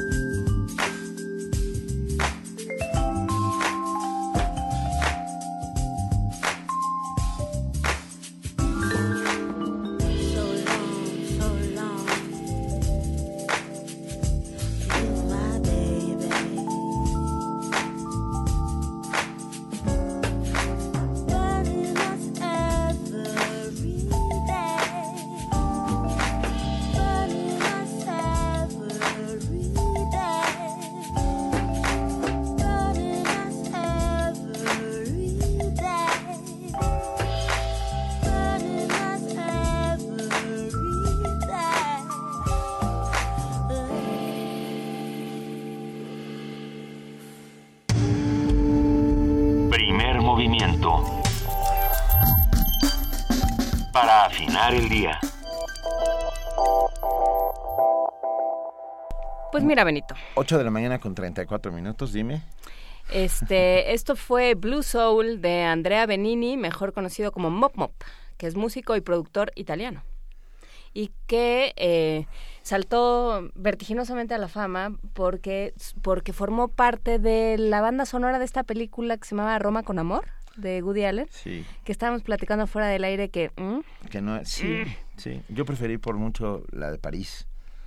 Es que pa- parece que Woody Allen entró como en un asunto formular, ¿no? Como que ya le, le salió lo de París, ¿no? Además, encontrar un, un entorno que te dé tanto, con tantos personajes, con tanta zeitgeist, con tantas cosas sucediendo en el mundo, eh, como, como ese París, de, entre Es que- guerras es muy difícil. No, bueno, es que ese París era el París que atraía como la miel a las moscas, a los intelectuales, a los músicos. a- bueno, era una maravilla. Siempre nos quedará París. Siempre nos quedará ese París, además, en el que ya había pasado, pa- ya había pasado la guerra y parecía que había pasado lo peor. Y había una sed de vida impresionante, había una, Está hablando de la primera Gran Guerra, Ajá. no de la segunda. Claro, ya había pasado La esa guerra, Guerra. y entonces ya pues, se pa- parecía que se podía hacer todo. Sí, y había, bueno. A ver, tenemos una nota. Ajá. Gobiernos y organismos como la ONU han sido rebasados por los fenómenos migratorios. Especialistas de tres universidades se reunieron en el Instituto de Investigaciones Sociales de la UNAM para analizar el tema desde un enfoque geopolítico. Nuestra compañera Deyanira Morán tiene la información. El Instituto de Investigaciones Sociales de la UNAM abrió sus puertas al análisis de temas vinculados a la migración a partir de la identificación de tres escenarios concretos en el ámbito global. La crisis de los refugiados sirios, la del Mediterráneo y la que comparten Centroamérica y México. Al respecto, académicos de distintas universidades explicaron desde una visión geopolítica las causas y las consecuencias de un problema que parece interminable. Rodolfo Casillas, de la Facultad Latinoamericana de Ciencias Sociales, la Flaxo, afirmó que poderes mundiales han sido rebasados por los conflictos ligados a la migración, donde la ONU ha mostrado poca capacidad de negociación en las zonas de conflicto. El fenómeno migratorio ha crecido de tal manera que todas las organizaciones, estamos hablando de Naciones Unidas en particular, están siendo rebasadas por el dinamismo de estos movimientos. Pues prácticamente todas las subagencias de Naciones Unidas, en tanto que ven solo un aspecto, sea de derechos humanos, sea tráfico de migrantes, están siendo rebasadas por la complejidad de los fenómenos. Dado que esas agencias por lo regular tienen una representación u oficina en un país, uno esperaría un mayor trabajo de coordinación con las distintas áreas justamente para ver esa complejidad. Eso no ocurre siempre en todos estos países de la región. Estoy hablando de Centroamérica, México y Estados Unidos. Por su parte, Brenda Pérez, maestra en estudios regionales por el Instituto de Investigaciones Luis Mora, destacó el impacto de la violencia en los fenómenos migratorios que vive México víctimas de la violencia desde México, que además están cruzando información o territorios específicamente con las mismas rutas que están usando los migrantes. Las fuentes de información que tenemos básicamente son las nacionales, CONAPO, INEGI, ENVIPE. ENVIPE nos habla más o menos alrededor de millón y medio de personas que podrían estar en esta situación. La ENADIN nos habla de los estados que expulsaron población, no necesariamente habla de las causas de manera muy detallada, pero sí de cuáles son los estados que recibieron y cuáles son los expulsores. Me parece que cuando se hace la pregunta de cuántas personas tuvieron que abandonar por motivos de inseguridad sus hogares, me parece que son alrededor de 300 mil personas. En tanto, Amarela Varela, profesora investigadora de la Universidad Autónoma de la Ciudad de México, propuso que la academia, la sociedad y las autoridades sean un puente de colaboración a favor del problema de la migración tiene que ser como un puente que se construya de los dos lados, porque a veces la academia habla en una clave muy incomprensible para la sociedad en general. O sea, utilizamos conceptos y categorías muy elaboradas. No es que rechacen los funcionarios, sino no las entienden. Y por otro lado, creo que de parte de los funcionarios tiene que haber una disposición y tiene que priorizarse como una línea de trabajo, encontrar puntos de intersticios donde conversen. Deja tú con la academia con las organizaciones civiles, porque a veces las organizaciones civiles generan más experticia que la academia en materia de políticas públicas porque son los que están haciendo. Para Radio UNAM, de Yanira Morán.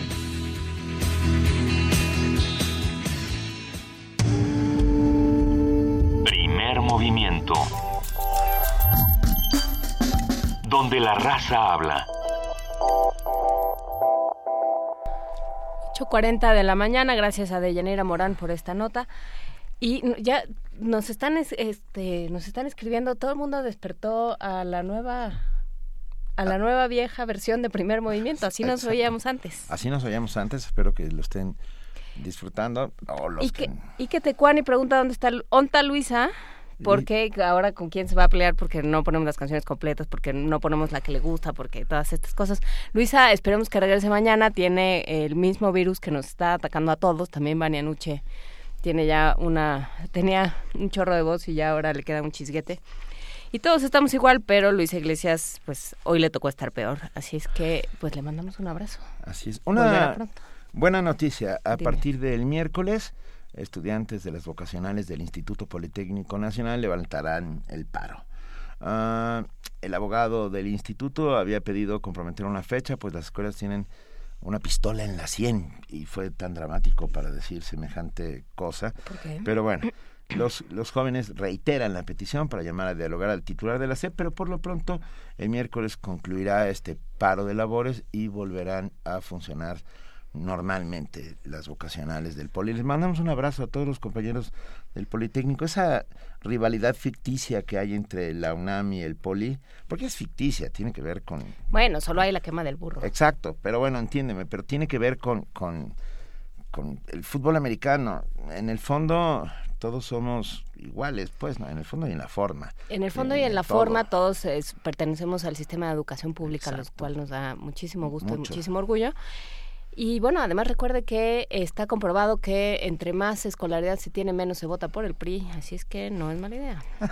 No es mala idea seguir estudiando. Y, hablando de noticias que pueden devolvernos el aliento, e incluso el aliento no metafóricamente, sino virtualmente, es esta, eh, que analiza el gobierno del DF eh, medidas eh, como la sustitución de trolebuses por camiones eléctricos y retiro de topes. Creo que son dos cosas que podrían funcionar sin lugar a dudas para la ciudad. Pero también pasa por una reeducación y una civilidad, porque bueno, quitar los topes, ¿te acuerdas en, Guatemala que no hay ni topes, ni semáforos, ni nada, y entonces uno va rifándose el físico por cada pero, esquina? Pero rifándoselo. Cruzar una calle en Guatemala es una ruleta, esa sí es una ruleta rosa. Sí, entonces, bueno, pues eh, sí, por supuesto, quitemos los topes para que haya menos contaminación, pero también quienes eh, vayan en un automóvil sean conscientes de que tenemos que convivir todos. Alfonso de Alba dice que qué bueno que tomamos opiniones de todos lados, pues sí, de, estos, de eso se trata. La Iglesia Católica ha desilusionado a todos, pues sí, eh, nos quedan a deber mucho, la verdad. Esta está bien bonita. El ingeniero Gustavo Balcel nos dice, confirmo que ya hay señal en el eje neovolcánico. ¿Qué será eso? Soy, Supongo que está en, o en Puebla o hacia el Toluca, no lo sé. Eh, soy científico. ah, en Hidalgo. Gracias. Soy científico en agronomía. Estoy pletórico de alegría porque ya puedo escucharlos. De verdad, nosotros somos los más alegres de poder llegar hasta Ay, es que era muy triste. Gabriel Reyes escribió el viernes y dijo que no nos podía oír y que estaba muy triste, pero espero que ya nos esté escuchando. Gabriel Reyes, ojalá ya puedas escucharnos y ya hayas recuperado la felicidad. Dice Miguel Ibáñez que tú dijiste, Benito, que estábamos regresando al medievo, pero su percepción es que estamos rodeados de pensamientos medievales, actitudes en todos los sentidos, lo cual es muy preocupante. Y, yo, y hablábamos fuera del aire de tantas instituciones, esto que dice Ernesto Priani, que es maestro de la Facultad de Filosofía, el doctor Ernesto Priani, que dice que estamos rodeados de instituciones y de convenciones medievales, desde la burocracia, que fue algo que, que nos regaló la Iglesia Católica, esta idea de ponlo en un papelito. Sí te, te doy un papelito, pero yo me quedo con una copia, vaya a ser que luego me lo hagas perdedizo. Eso, por ejemplo, viene de la Iglesia Católica y viene del, del medievo. La, el matrimonio, la posesión de la tierra como la entendemos, un montón de cosas vienen del... El pensamiento mágico, Juan Inés. O sea, el creer que las cosas cambian por la voluntad de seres extraterrenos, o sea, llámalos como quieras, o que puedes bueno, pero luego vinieron los calvinistas y dijeron, tú trabajale mucho y todo va a ser muy bonito. Los calvinistas tenían una... eran un poco brutos, pero y sin embargo tenían razón, eran lo más, cerca, lo más cerca del socialismo primitivo, pero bueno. A ver, tenemos un, una postal, una postal sonora que nos envía nuestro amigo eh, José Vidal, que es fíjate qué cosa, el pasaje de la estación a Atlatilco, la línea dorada Constitución. ¿Cómo suena el pasaje de la estación Atlatilco en la línea dorada?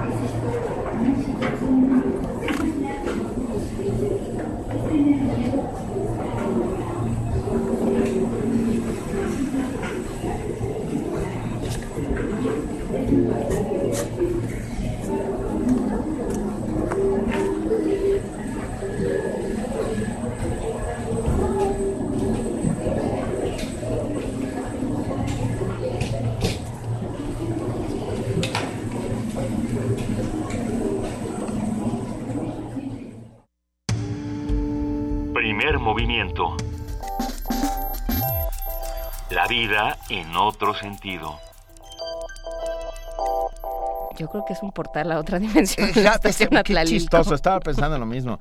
Encuentros cercanos del duodécimo tipo en la estación Atlatilco. Vamos todos a la estación Atlatilco a ver dónde aparecemos. Eh, es un portal a otra dimensión. Entras ahí y sales en En, en, en 1920 en París.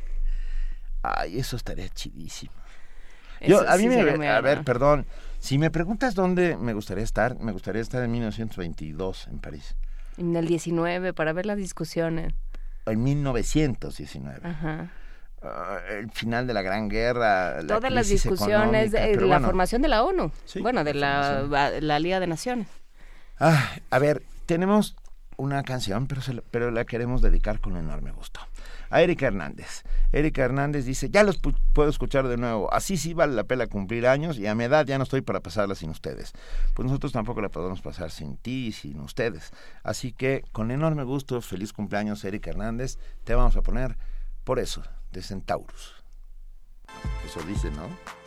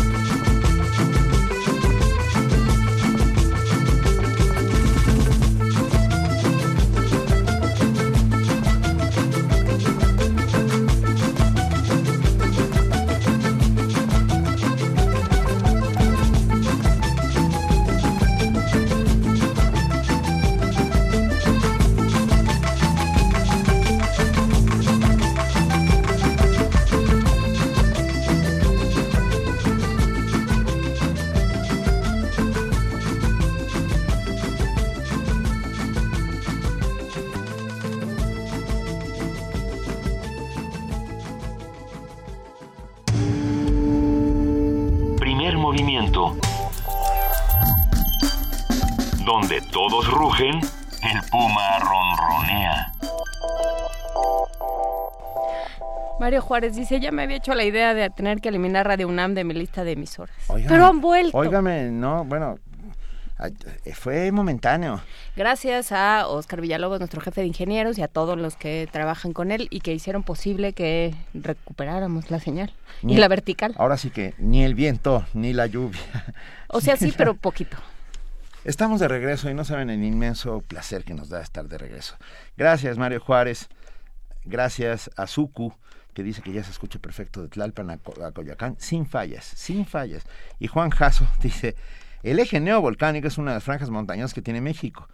Incluye el Popo, el Ista, etcétera, etcétera. Gracias. Y pasa por Hidalgo, ya nos dijeron. Eh, bueno, ahora vamos a una nota sobre un congreso que organiza la Facultad de Arquitectura. Ya ves que son muy inquietos esos muchachos. Entonces, la Facultad de Arquitectura de la UNAM organiza un congreso dirigido a personas interesadas en la dirección de proyectos. El evento se llevará a cabo del 22 al 25 de junio y todo lo relacionado con el tema lo sabe nuestro compañero Antonio Quijano. Vamos a oírlo. Del 22 al 25 de junio, la Facultad de Arquitectura de la UNAM será sede del octavo Congreso Internacional de Dirección de Proyectos, PM Tour, se trata de un encuentro para directivos y profesionales de todos los sectores e industrias del país, donde conocerán las tendencias actuales en la dirección de proyectos. Habla Marcos Masari, director de la Facultad de Arquitectura. Me parece que es fundamental el hecho que esta plataforma se convierte en un espacio educativo, en un espacio de, eh, de compartir experiencias profesionales y de un espacio en donde sabemos por las experiencias anteriores que la interdisciplina es lo que caracteriza este Congreso. El miércoles 22 de junio el programa de actividades contempla una conferencia sin costo. Es el ingeniero Enrique Sánchez, director adjunto del proyecto. Tenemos una conferencia one to one, que esa va dirigida a todas las personas que en realidad tienen interés de conocer un poco más de lo que es dirección de proyectos o que no saben, han escuchado y esa no tiene costo. Y el objetivo principal de esa sesión es que puedan acercarse a lo que es la dirección de proyectos y empezar a hacer sus proyectos exitosos. La Facultad de Arquitectura y el Instituto de Manejo de Proyectos Capítulo México realizan desde 2010 un diplomado en este ámbito. Es el doctor Jorge Quijano de esa entidad académica. Los seis diplomados impartidos anualmente de 2011 a 2016 han formado a más de 200 participantes y dos generaciones de la especialización en gerencia de proyectos en 2014 y 2015 en el posgrado de esta universidad ha propiciado la movilidad de más de 200 participantes y aproximadamente 100 alumnos. Algunos de ellos están buscando actualmente incluso aparte del diploma, producto del propio diplomado, o el grado universitario de la especialización, la certificación por el PMI. La agenda paralela contempla múltiples actividades culturales, pues este 2016 se celebran 20 años del Instituto de Manejo de Proyectos Capítulo México. La inscripción y el programa se pueden consultar en la página www.pmichapters-mexico.org. Para Radio UNAM, Antonio Quijano.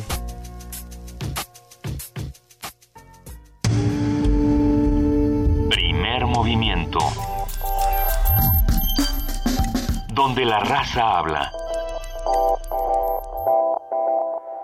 Te invitamos a disfrutar de los mejores platillos sonoros. Buffet Babel. Tenemos ingredientes de la más alta calidad. Cine. Mmm. Ciencia. Temas de género. Literatura. Entrevista. Filosofía. Danza. A punto de turrón. Ecología. Medio ambiente al gusto. Cuentos. Música en abundancia y mucho más. Buffet, Babel. Todo lo que puedas escuchar en un mismo lugar. De lunes a viernes, a partir de las 13 horas, acompaña tus tardes con nuestra programación. Lleva un pedacito de conocimiento. Una rica variedad de pequeños Una bocados. torre de conocimientos lista para ser devorada. para la construcción del Ideas pensamiento. de todos los sabores. Buffet Babel. Acompaña tus comidas con esta barra de degustación para el oído. Buffet Babel. Lunes a viernes de 1 a 4 de la tarde. Por el 96.1 de FM. Radio, UNAM. Buen provecho. El INE informa el resultado del monitoreo de la UNAM a noticiarios en TV y radio sobre las campañas de los candidatos a la Asamblea Constituyente de la Ciudad de México. El tiempo destinado en minutos a cada partido y candidatos independientes del 18 al 24 de abril fue PAN 113, PRI 75, PRD 100, PT 48, Partido Verde 59, Movimiento Ciudadano 50, Nueva Alianza 60, Morena 79, Encuentro Social 48, Candidatos Independientes 101. Consulta monitoreo2016.ine.mx. ¿Crees que un voto no hace la diferencia? ¿Que todo es corrupción y que siempre ganan los mismos? La ciudad está evolucionando. Cambia tú también. Hoy por fin tenemos un proyecto ciudadano de verdad. Mi nombre es Julio Cázares, soy candidato independiente para la elaboración de la Constitución de la Ciudad de México. Este 5 de junio te pido tu voto. Exige opciones, escucha propuestas y que nadie decida por ti. Luchamos y lo conseguimos. El Partido del Trabajo está más vivo que nunca. Seguimos adelante, trabajando por ti y por los que más quieres. Defendiendo tus derechos y con un gran amor por México. Partido del Trabajo. Esta bandera no la baja nadie. Te invitamos al curso Narrativa y Cine. Narrativa y Cine. Conoce las cuatro etapas de la realización cinematográfica. Puesta en escena, puesta en cuadro, puesta en tiempo y puesta en sonido. Imparte el maestro Juan Mora, Sala Manuel González Casanova del Centro Universitario de Estudios Cinematográficos, CUEC. Los días 4, 11, 18, 25 de mayo y 1 de junio, de las 17 a las 20 horas. Informes al 5622-7070, 5622-6605 o en www.grandesmaestros.unam.mx. El cupo es limitado. Inscríbete ya. Invita el programa grandesmaestros.unam de la Coordinación de Difusión Cultural y el CUEC. México está hasta el copete de la corrupción de los contratos para los cuates, de las casas blancas, de las devaluaciones. Se acabaron los tiempos de políticos de empaques bonitos pero huecos de ideas. Tu energía, tu creatividad y tu amor estás cambiando México y con tu participación estás a punto de despedir a esos políticos. Nosotros lo entendemos y estamos contigo. Por eso ponemos el PRD en tus manos, para que juntos cambiemos a México. Habla Gabriel Cuadri. Vivir atrapados en una ciudad de corrupción, transporte público humillante, baches, bloqueos e impunidad no es vivir. Libérate del ambulantaje y de la inseguridad. Libérate de los espacios públicos degradados. Libérate de la contaminación y libérate como peatón. Para que la constitución de la Ciudad de México no quede en manos de los políticos de siempre. Este 5 de junio ponle corazón turquesa. Y libérate. Vota Nueva Alianza. En nuestro país, el incremento de embarazos a temprana edad va en aumento. Y no solo eso, cerca de 280 mil jóvenes adolescentes entre los 12 y 19 años de edad se ven obligadas a abandonar sus estudios cada año. En el Partido Verde, impulsamos una ley que pueda garantizar el derecho a la educación de madres jóvenes, otorgando becas y el derecho a guardería, buscando mejorar sus oportunidades de desarrollo y calidad de vida. Partido Verde. La cultura gótica lleva más de 40 años en resistencia. Carpe Noctem Resiste. Jueves, 22.30 horas en resistencia modulada.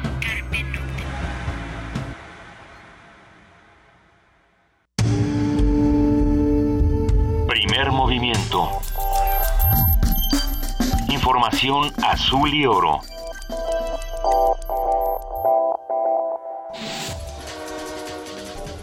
Corte informativo. El trabajo doméstico que las mujeres mayores de 12 años realizan en sus hogares y los cuidados que brindan a sus familias tienen un valor equivalente al 20.5% del Producto Interno Bruto del país, afirmó Isalia Nava Bolaños, académica del Instituto de Investigaciones Económicas de la UNAM. Muchas son madres, entonces tiene que haber un reconocimiento no solo de parte de la familia, sino también de la sociedad en general por todo este aporte. El tiempo que destinan a estas actividades tanto mujeres como hombres, las mujeres dedican 36.3 horas a la semana a labores domésticas y de cuidados, mientras que los hombres solo dedican 11.5 horas. Y en términos económicos, el valor económico de todo este trabajo que realizan las mujeres en los hogares, que son actividades de trabajo doméstico, representan 13.900 pesos en promedio. Silvia Torres Castilleja, investigadora emérita del Instituto de Astronomía de la UNAM, recibió la medalla al mérito en Ciencias y Artes 2015, otorgado por la Asamblea Legislativa de la Ciudad de México. Los organizadores destacaron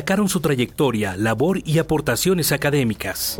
De acuerdo con cifras de la Secretaría de Hacienda, en el primer trimestre de 2016, el desplome en los precios del petróleo abrió un hueco presupuestal de 51.500 millones de pesos. La dependencia informó que la aportación de Pemex al erario en ese periodo fue de 28.306 millones de pesos, menor a lo programado en la Ley de Ingresos de la Federación 2016.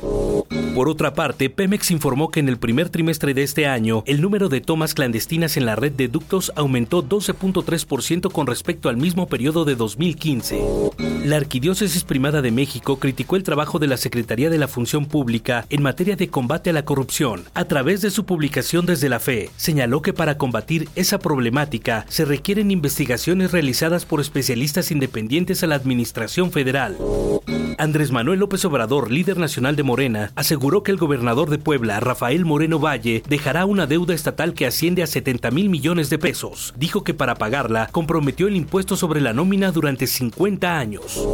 Ricardo Anaya, presidente de Acción Nacional, afirmó que los gobiernos del PRI son los causantes de la crisis de inseguridad en Tamaulipas. Señaló que ese partido administrado siempre la entidad y por ello es el responsable de la presencia del crimen organizado. Emilio Gamboa Patrón, coordinador del PRI en el Senado, aseveró que su bancada está dispuesta a aprobar el Sistema Nacional Anticorrupción, el uso terapéutico de la marihuana y la policía mixta en un periodo extraordinario. Pablo Curi, subsecretario de Prevención y Promoción de la Salud, informó que cada día mil mujeres, cuya edad oscila entre los 10 y los 19 años, se convierten en mamás. El funcionario señaló que el embarazo adolescente es consecuencia, entre otras cosas, de inmadurez y la falta de información.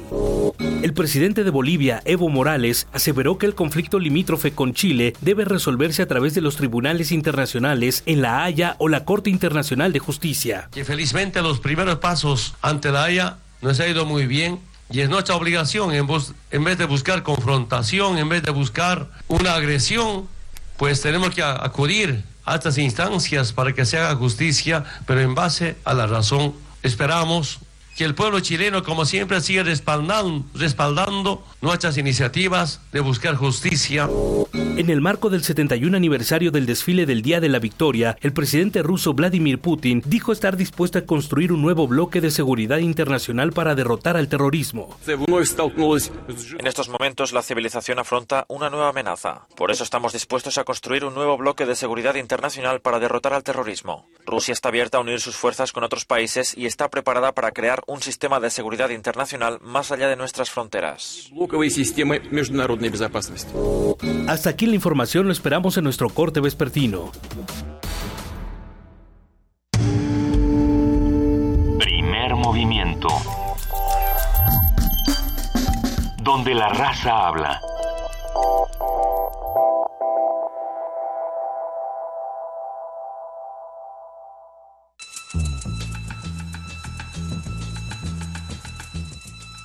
Es hora de poesía necesaria.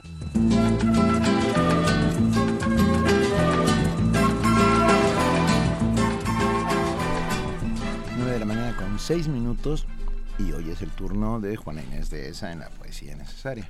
Y Benito lo que hice fue echarme un clavado en estos estas publicaciones que tiene en PDF la Dirección de Literatura, que son las de material de lectura, y me encontré con Tudor Argesi y habla eh, hablando de lo que lo que sigue siendo medieval hablando de la muerte de ciertos dioses o la evolución de otros Tudor Argesi, en la versión de Darie Novaceanu, ofrece estas evoluciones. La tierra antigua se ha civilizado. Ya no hay ninfas, ni sirenas, ni náyades meciéndose rítmica y voluptuosamente en el ondulante lecho de las aguas. Sobre el negro asfalto de los bulevares, bajo la mirada de los guardias, en grupos, los sobrinos de Orfeo van a la escuela, con sus pizarras de piedra y sus esponjas. Todos han abdicado de su función divina. Han renunciado ya a las glorias eternas. Apolo es profesor de mandolina. Pan da lecciones de lenguas modernas. Hércules es petrolero mecanógrafo. Y el, y el propio Júpiter, boticario bueno. Despacha en cajitas, en su tienda, comprimidos y jarabes. Otrora llegaban a nuestros patios y hablaban con nosotros, cantando, pequeños ángeles de alas cortas y cándidos santos de albas nuevas. Y algunas veces, en el jardín, al anochecer, un serafín caía, agarrándose el dolorido pie, herido en su vuelo por el aguijón de una abeja.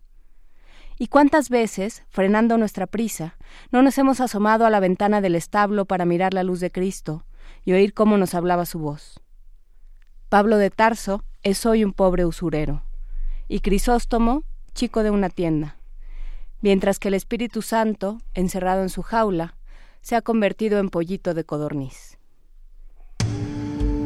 Primer movimiento. Escucha la vida con otro sentido.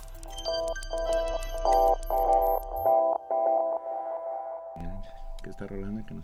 Ah, aquí ya estamos de regreso, son las 9 de la mañana con 8 minutos. Estaba yo diciendo que qué buen poema de Tudor Argesi, que será, suena italiano. No, no, no, suena, porque tiene otro sobre el príncipe Tepes, sí, ah. yo creo que es balcánico. húngaro, uh, eslovaco, no sé. Puedes seguir diciendo cosas, Benito, voy a seguir igual, pero ahorita averiguamos.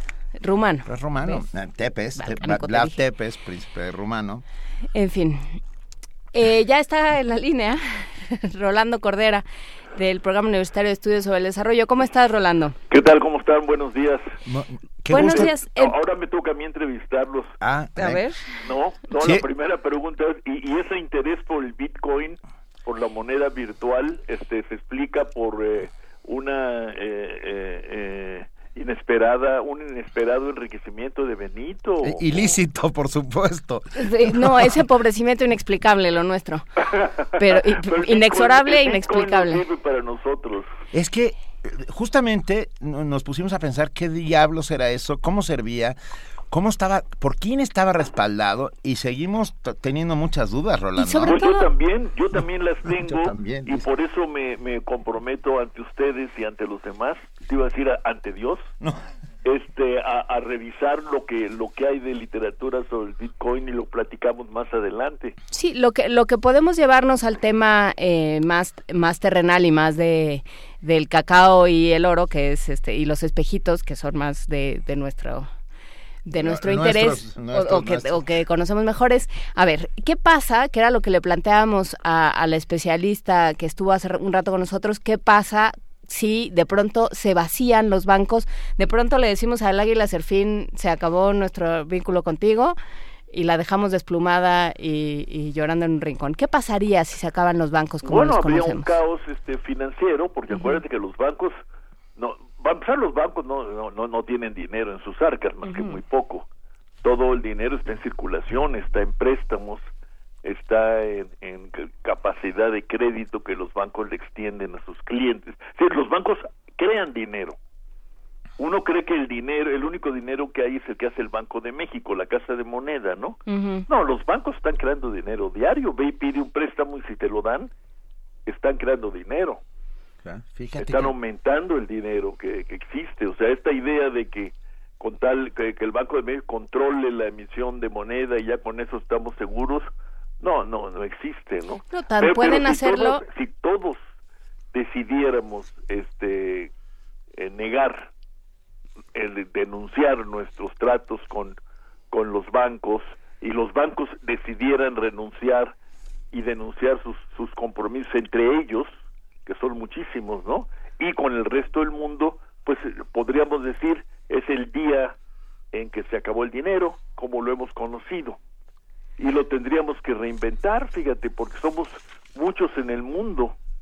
La idea de volver al trueque, eh, que por cierto no, no es una idea muy lejana. En Argentina, en los años terribles de la hiper, como la llamaban ellos, la hiperinflación, eh, en algunos lugares, si no recuerdo mal, en Tucumán, por ejemplo, se llegó, se crearon, se construyeron grandes carpas de, como de circo, a donde la gente iba, pues con lo que fuera, con una manzana o con un escritorio del heredado de la abuela, y lo ponías ahí en exhibición y comenzaba el intercambio entre manzanas y escritorios.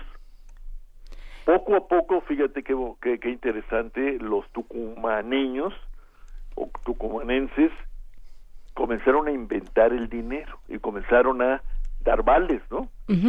Eh, y, y, poco a poco pues se restableció una digamos un cierto intercambio que siempre será mucho más rápido y eficiente el que se dé a través del dinero que el cara a cara, ¿no? Claro, porque es una equivalencia es muy bonito, pero pero eh, bueno, es una es la primera forma de socialización, yo diría, ¿no? La, la que se da ya, en, eh, imagínate, en aquellos mercados del, del Oriente, ¿no? Pero pero bueno, es, es muy lento, ¿no?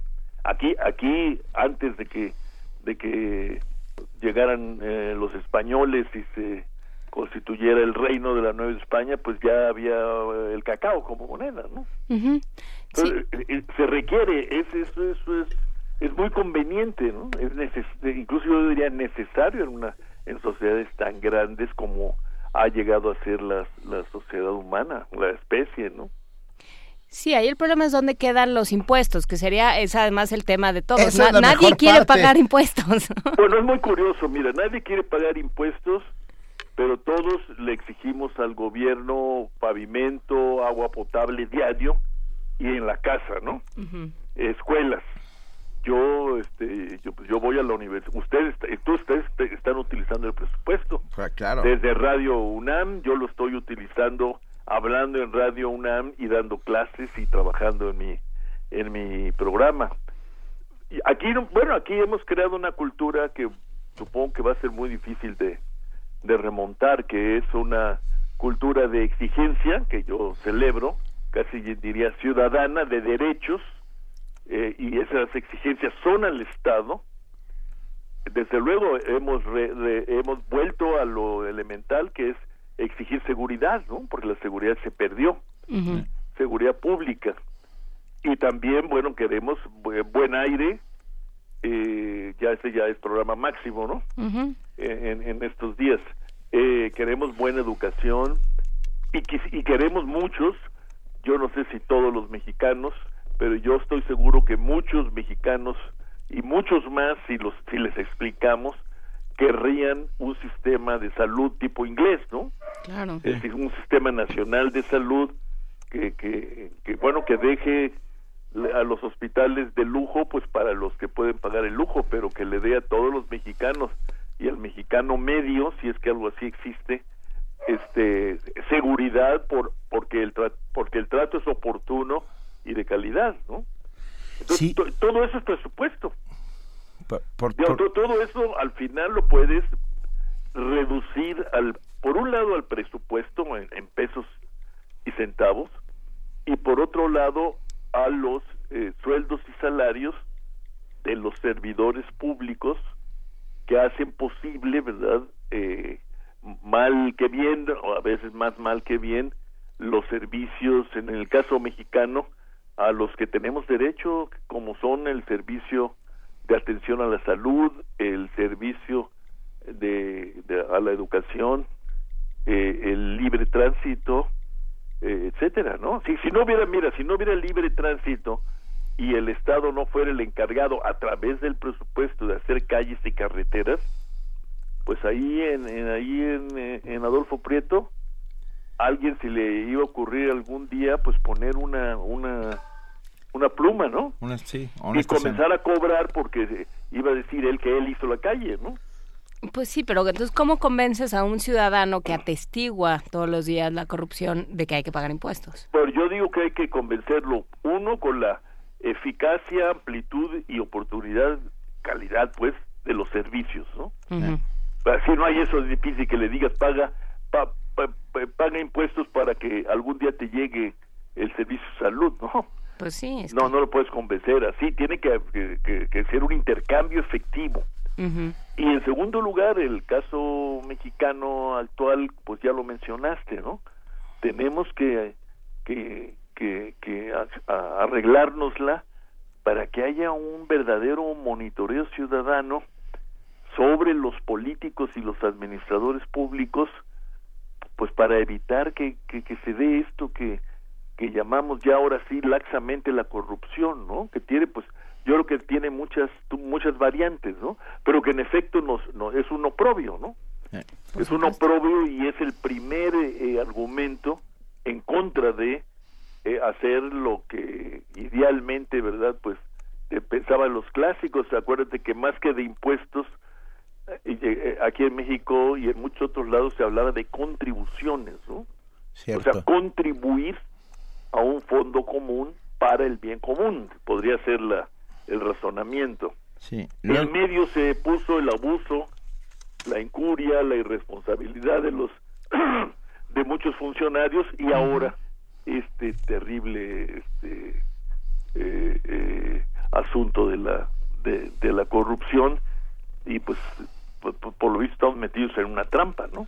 Sí, porque contribuir para para que la gente tenga casas de descanso. pues. Exacto, no, no va por ahí. Además, por otro lado, tenemos muchas más cosas de las que necesitamos, ¿no? Hemos creado una, una sociedad de, de, consumo inútil. Bueno, unos tenemos más cosas bueno, de las que pero yo tengo muchas más cosas de las que necesito. pero no es el, no es el, no es el país, no es el, así es. O una tecnología que, que es despampanante, ¿no? Que te deja con la boca abierta, pero que luego, permíteme el comercial, este, la ves resumida en una enorme, yo diría insuperable y más bien creciente capacidad de destrucción y autodestrucción, como lo acabo de ver en esta película que se llama eh, eh, El enemigo invisible, el, ojo en el cielo, que es una película de, de, la casa de unos terroristas y, y el uso de los drones, ¿no? Y el tema de la responsabilidad moral y yo diría que política que, que, que enfrentan los operadores mismos de este sistema endiablado, ¿no? endiablado y al mismo tiempo pues que, que, te deja mudo, con la boca abierta más bien, ¿no? Es una capacidad realmente espectacular, ¿no? De, pero en este caso es una capacidad espectacular de destrucción, ¿no? Claro, somos capaces de destruirnos, somos capaces de eh, tener mucho más de lo que tenemos y, eh, y seguimos sin ser capaces de vigilar de verdad a nuestros gobiernos. Así es que bueno, pues vamos. Sí, bueno, pensamos mucho en que con la democracia plural, el pluralismo y la democracia de que inauguramos a fin de siglo, con eso cambiaríamos el sistema de gobierno, ¿no? Yo creo que ya es hora de, comenzar a decir que el sistema de gobierno no cambió, o por lo menos no cambió lo que era necesario que cambiara. Y no tenemos esto que tú quieres y que todos queremos, que es una verdadera capacidad de, de investigación, por parte de la ciudadanía y, o de sus representantes y una verdadera capacidad de, enmienda de, de, los abusos, de los errores y de las tropelías que, que se cometen. Yo se cometen en todos lados del mundo. La diferencia es que aquí no investigamos, no detectamos y consecuentemente ni perseguimos, ni enmendamos, ni castigamos, ¿no? Así es, y mientras esto no pase, seguiremos aquí insistiendo, poniendo... Bueno, pero habrá que seguir insistiendo y ahora más con este asunto de la ley, las leyes anticorrupción. Yo creo que ahí sí todos deberíamos unir nuestra voz más allá de las diferencias eh, del caso, en el sentido de que tiene que aprobarse ya el Sistema Nacional Anticorrupción y no podemos seguir este objeto de, de, de las eh, ¿Cómo, les llamarías, Benito? rehenes, nos ¿Eh? llama, rehenes nos llamaríamos. Somos rehenes, pero rehenes de puras jugarretas entre partidos, ¿no? ¿Eh? bueno, la gran lección fue la de hace unos días cuando el, papá de esta niña que sufre les dijo, oigan, este, la salud está primero, ¿verdad? La salud está primero, aprueben ya eh, eh, el uso medicinal del, de, de, la cannabis y déjense de cuentos, no, no, no, no estén posponiéndola porque ustedes tienen otro tipo de tratos. Para mí se trató de una enorme, fantástica lección moral, ¿no? Y ética que sin embargo quedó borrada de la prensa y de los medios en un día y medio, si no me equivoco, ¿no? Así es, pero bueno, sigamos, insisto, sigamos insistiendo. Oye, eh, Benito, perdón por aprovecharlos eh, eh, toda esta mañana, pero sí quiero decirte que el jueves pasado presentamos en, el, en, en, la, la, Rosario Castellanos del Fondo de Cultura Económica un libro colectivo que se llama Más allá de la crisis, el reclamo del desarrollo. Este lo coeditamos UNAM y Fondo de Cultura Económica y es el resultado del grupo en el que yo he estado, bueno, coordinando desde el que estalló la crisis de 2009 y que se llama a sí mismo el Grupo Nuevo Curso de Desarrollo. Es un grupo que trabaja eh, este, honorariamente en reuniones eh, plenarias eh, una vez al mes más o menos eh, por, las mañanas temprano gracias originalmente a la anfitrionía del rector Narro y ahora a la anfitrionía mantenida del, del rector Graue. Es un libro colectivo editado por el fondo en el que pues tratamos de hacer una, una especie de suma de nuestras reflexiones sobre lo que le ha venido pasando al, al mundo y a México en estos ya largos eh, seis, siete años de, gran recesión, crisis, etcétera, y luego trae una serie de colaboraciones individuales, en algunos casos son reflexiones, en otros son propuestas de política, etcétera. Pues quería aprovechar no, no, no, bueno, para, para, para, promoverlo, este, pues estamos, los autores ya verás la nómina, pues estamos todos pues, muy muy contentos ¿no? ya lo estamos ya lo estamos rolando subiendo a nuestras redes sociales con enorme gusto Ajá. y hablaremos de él y mandaremos a todo el mundo a las librerías del fondo y de la UNAM a comprarlo muy bien va un abrazo Rolando Cordera. Igualmente Benito Muchísimas para Inés. Gracias. Buen fin, buena semana. Buena semana hasta luego. Primer movimiento. Donde la raza habla.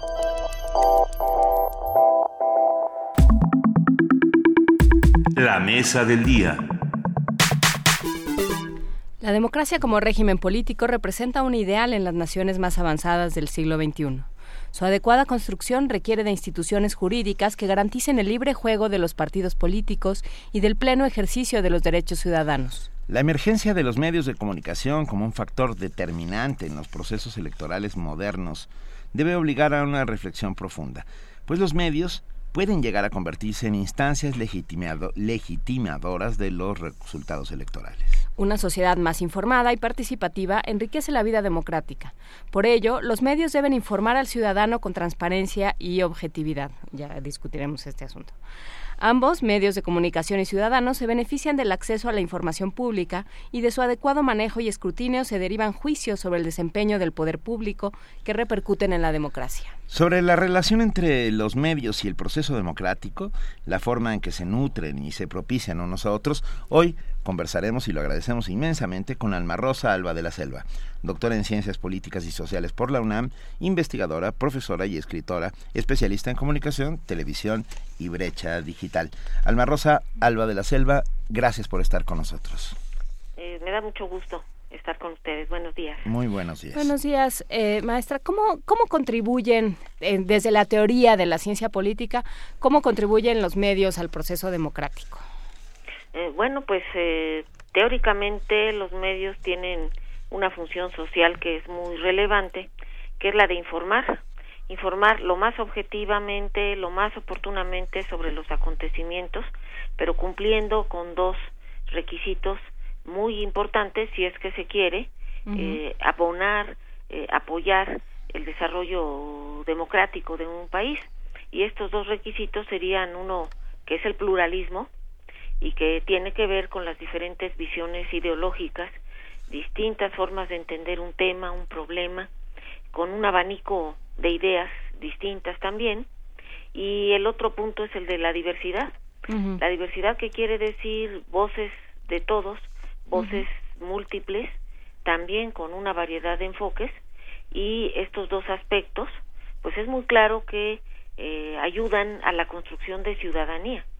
No es lo mismo un escucha, un televidente, un lector que no tiene información eh, precisa, información lo más imparcial posible y que apela a diferentes actores sociales para que eh, comenten, opinen, que un lector, un escucha, un televidente que tiene una visión única de las cosas y que en consecuencia piensa que las cosas son así porque así tienen que ser.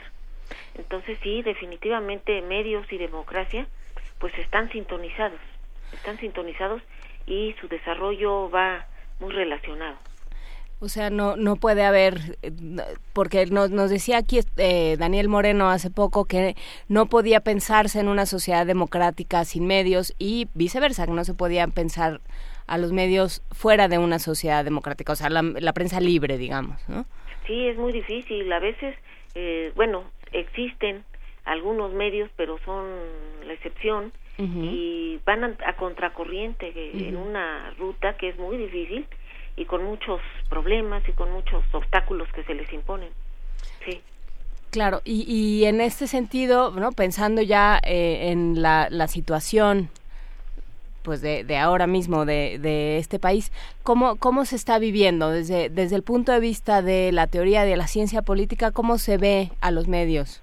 en un lugar por ejemplo como Veracruz o en una en un proceso electoral como los que estamos viviendo ahora cómo pensamos a los medios desde dónde están bueno pues eh, aunque en México siempre ha habido periodistas que han cumplido con esta función social a costa de todo incluso ha sido de su propia vida pues hoy lo que estamos viendo es eso, periodistas que eh, por cumplir ese, esa misión eh, se han expuesto grandemente a grupos que los han atacado, a gobiernos que no los han protegido, a población que simplemente presencia de forma indiferente lo que está ocurriendo con ellos y entonces pues cierto es muy difícil eh, avanzar pensar en que se pueda avanzar en circunstancias como tales yo creo que ha habido avances en México muy lentos, no al ritmo que se necesita, pero siempre ha habido profesionales de la información que han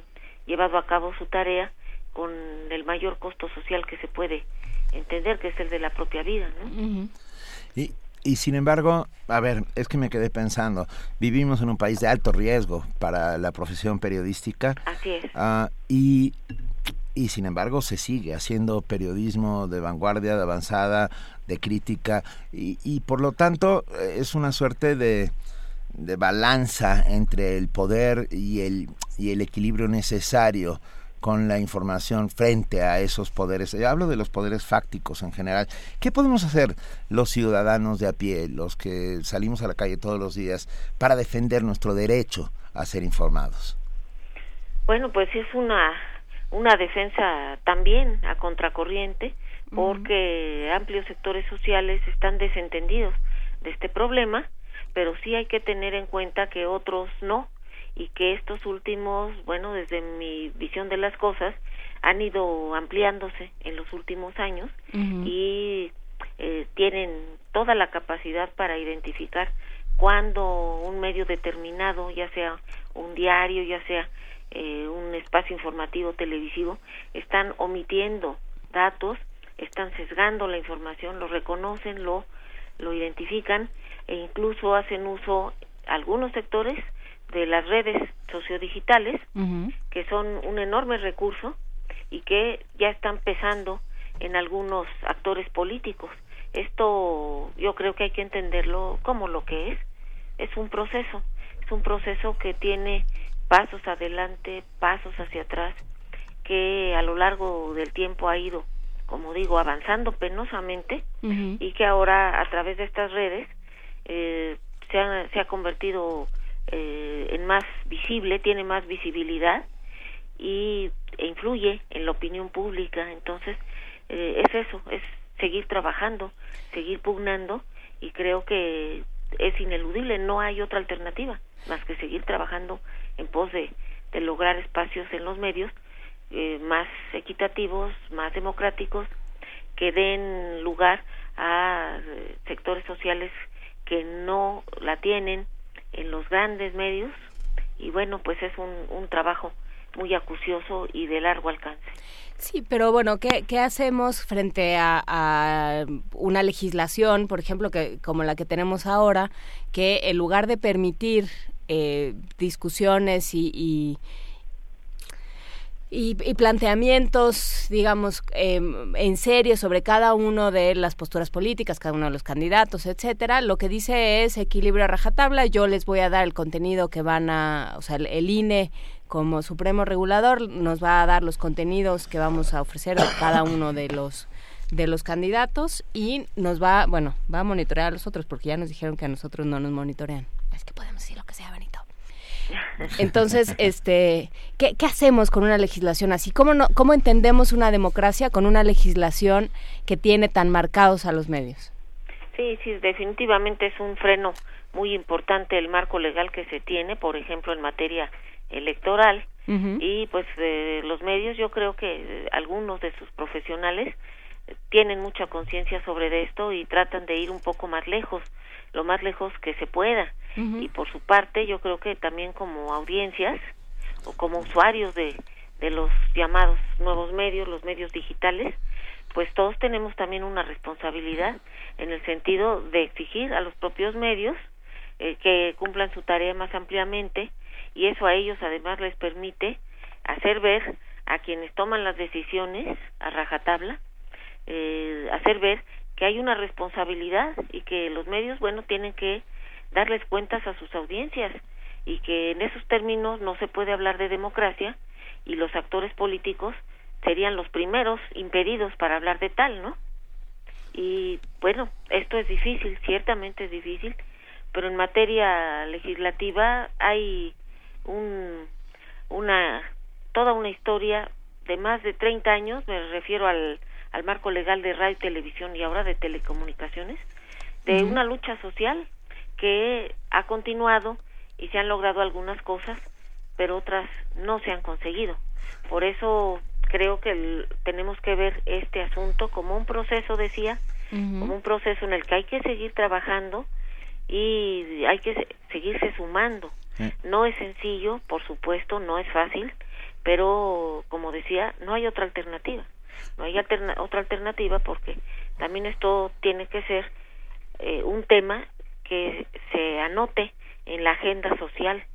Y ahí creo que falta mucho todavía para que el tema de la democracia, los medios, eh, la reforma legal que sea más acorde a las necesidades del país, a sus exigencias, pues esto tiene que estar claramente apuntado en la agenda de la sociedad y creo que no ha ido tan lejos, por, desafortunadamente, Juana Inés. Ah, Alma Rosa, dime una cosa.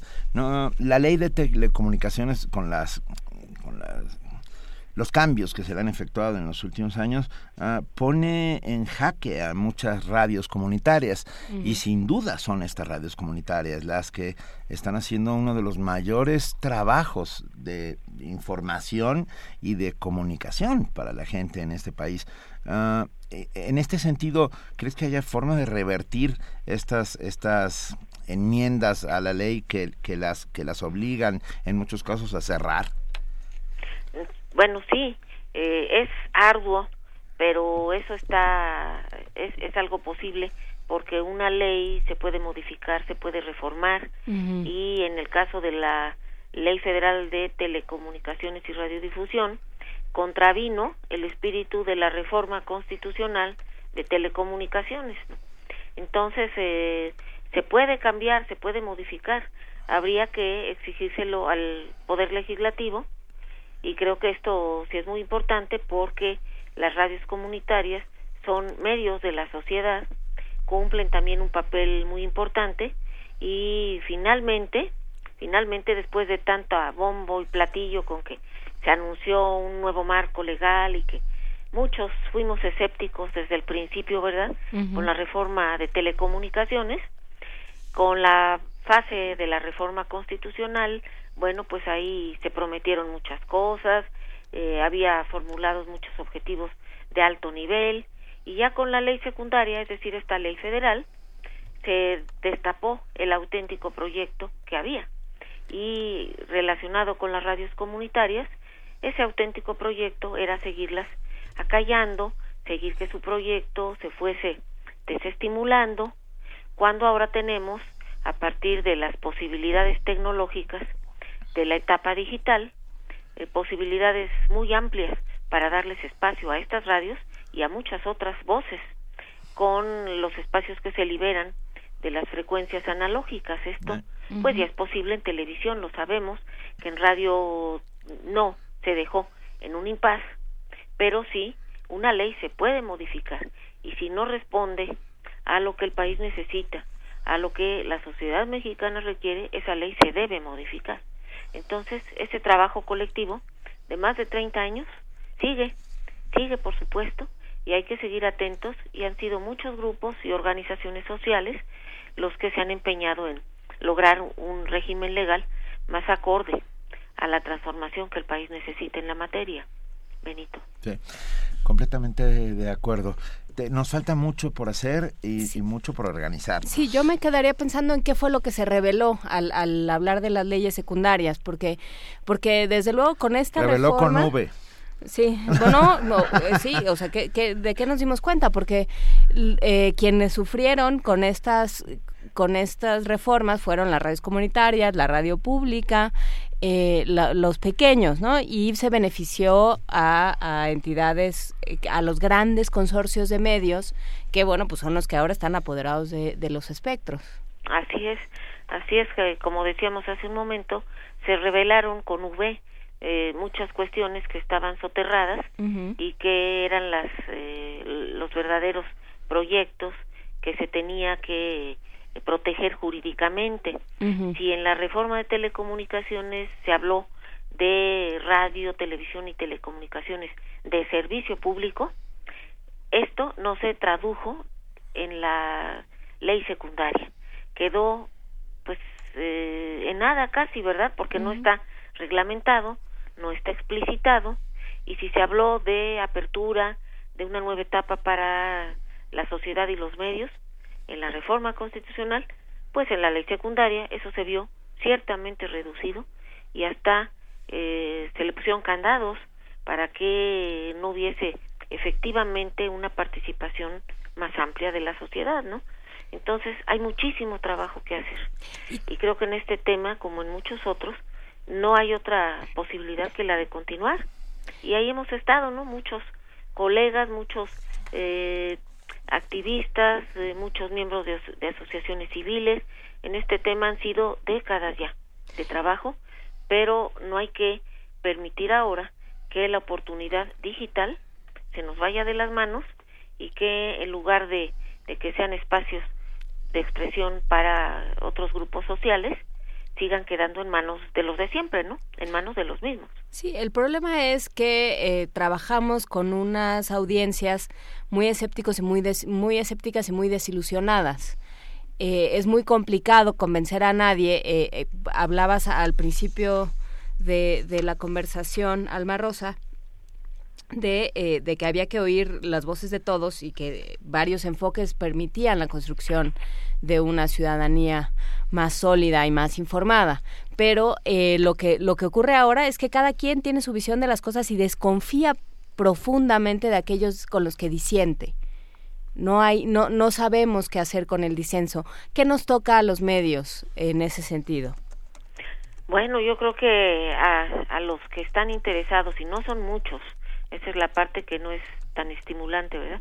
Pero sí hay medios que están interesados en tener una relación con sus audiencias de otra naturaleza y que les informan, les ofrecen la agenda cotidiana. Yo creo que todo eso construye ciudadanos. Y en las redes digitales también eh, quienes ingresan allí en una parte importante, no todos, pero en una parte importante, sí son usuarios que tienen conciencia de lo que pasa en el país y de la importancia de que tengamos medios que nos informen y que también nos orienten. Y que, que, que el Estado los proteja. Sí, también que, que les permita hacer su trabajo, ¿no? Cosa que no debía de ser necesaria, ¿verdad? No. Tener esa posibilidad. Pues sí, pero, pero el Estado no, se está ocupando de los periodistas. hablaba yo de Veracruz. No se está ocupando de los ciudadanos, o sea... A ver, nosotros aquí intentaremos seguir haciendo comunidad todos los días. Alma Rosa Alba de la Selva, doctora en Ciencias Políticas y Sociales por la UNAM, investigadora, profesora, escritora. De verdad, muchísimas gracias por estar esta mañana con nosotros. Uh, este Al contrario, Benito, este ha sido un gusto estar con ustedes. Esta es tu casa. Un abrazo, Alma Rosa. Buenos días, muchas gracias. Gracias. Primer movimiento. Escucha la vida con otro sentido.